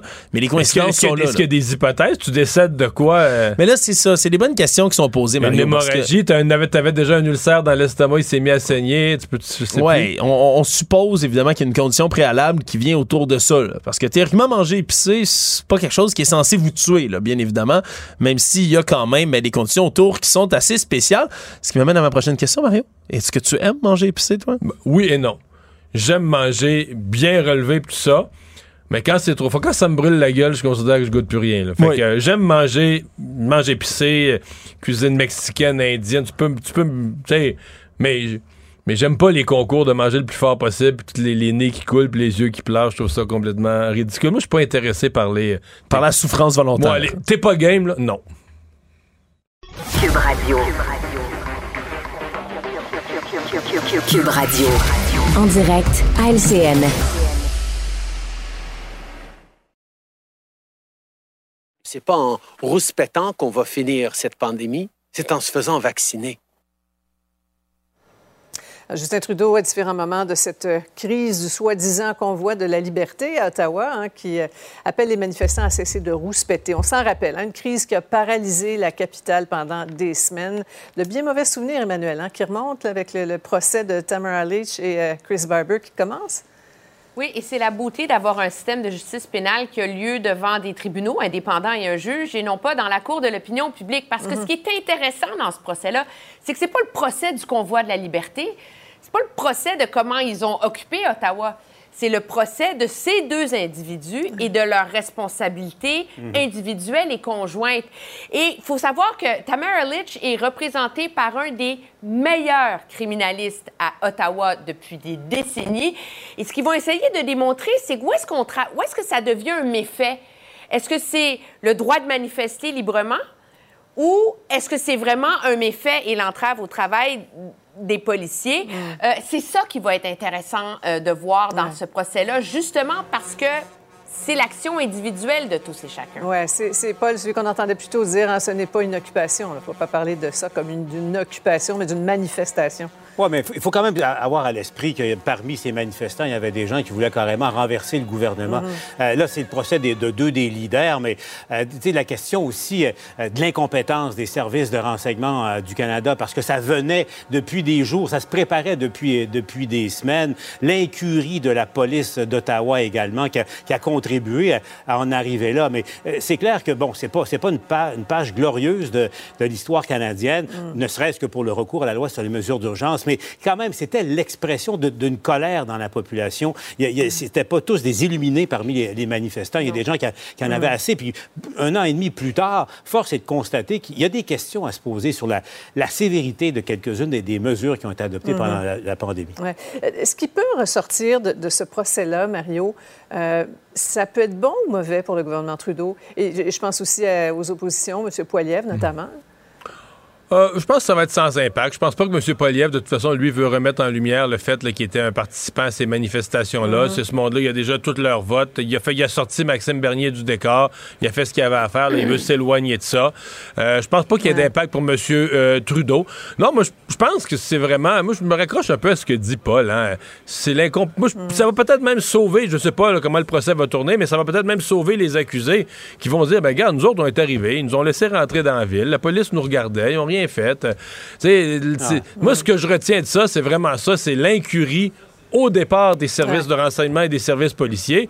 Puis là, une fois des gens installés avec des gros camions, va les décoller de là. Une fois que tu les as laissés te s'installer comme il faut, là, ils se sont rendus Ouais. compte que c'était toute une aventure de les déménager une fois, une Ouais. fois en Parce place. que ce que je retiens, ce que, ce que je retiens, ce que vous dites tous les trois, c'est qu'on peut être très surpris par l'issue de ce, ce procès-là. Ouais, ça j'oublierai être, jamais. euh, Excuse-moi, Emmanuel, vas-y, vas-y. Non, non, mais c'est ça. Moi, je pense que c'est loin d'être garanti qu'ils vont être condamnés, surtout les chefs d'accusation, Mhm. Ouais. justement, parce que c'est leur responsabilité individuelle qu'il faut démontrer. Ben, ça, ça va laisser un souvenir indélébile dans la mémoire collective euh, au Canada. Il y aura eu un spa qui aura été installé sur la rue devant, devant la Chambre des communes. Non, mais est-ce qu'il y a une autre capitale, un pays du G7 euh, euh, où c'est arrivé? Quand même. Quand même. Ça nous fait une belle jambe. Parlant de. Allons maintenant au Parti libéral, euh, caucus qui commence du côté de la Mauricie. Euh, et tout de suite, la, la- la question, évidemment, de la, de la chefferie est devenue centrale. Le chef intérimaire, euh, M. Tanguy, a dit euh, pourquoi il n'est pas intéressé, mais il veut que les aspirants euh, manifestent leur intérêt. Est-ce que vous voyez un sauveur dans les parages, Mario? Mais il n'y en a pas d'aspirant. là. Il y a M. Beauchemin là, qui lui semble intéressé, Frédéric Beauchemin, mais très peu connu du public. Euh, bon, on sait pas, peut-être qu'il va. On a déjà vu des gens peu connus qui ont été de grandes découvertes, mais pour l'instant, cette Mm. course-là, c'est le désintérêt qui, euh, qui, qui- qui est frappant, Ouais. qui est marquant. Et aujourd'hui, monsieur, euh, on a beaucoup insisté du côté des libéraux sur le fait qu'on allait être combatif. Mais il n'y a personne qui pense que les libéraux sont pas d'attaque. Au contraire, Marc Tanguay est très combatif dans sa nature. C'est Mm. plus la, une histoire de, de cohérence de message, de raison d'être du parti là, qui est en cause. Oui, puis c'était pas clair, euh, c'était pas clair la cohérence du message sur la Banque du Canada Ah, aujourd'hui entre Fred Beauchemin, là, qui est supposé être un économiste et critique des finances, Ouais. là, puis qui veut devenir chef. Moi, je dirais que le fond du problème, puis ce qui rend difficile d'attirer des candidatures, c'est que le Parti libéral traîne cette réputation d'être un parti qui ne pardonne pas l'échec à ses chefs.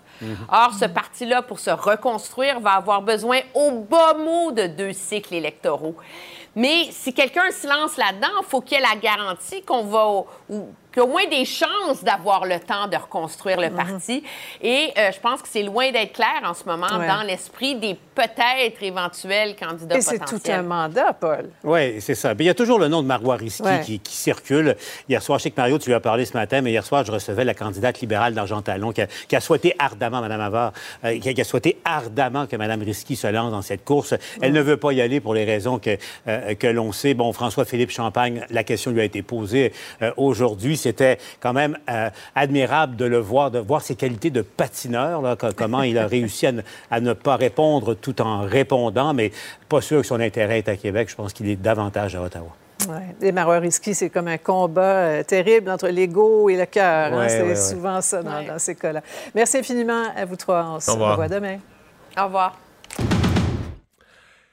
C'est ce qui euh, met un terme à notre émission euh, d'aujourd'hui. Merci d'avoir été là. Rendez-vous, c'était la première de la saison. Première est faite, la glace est cassée pour cette saison 23-24. On vous retrouve demain. Cube Radio.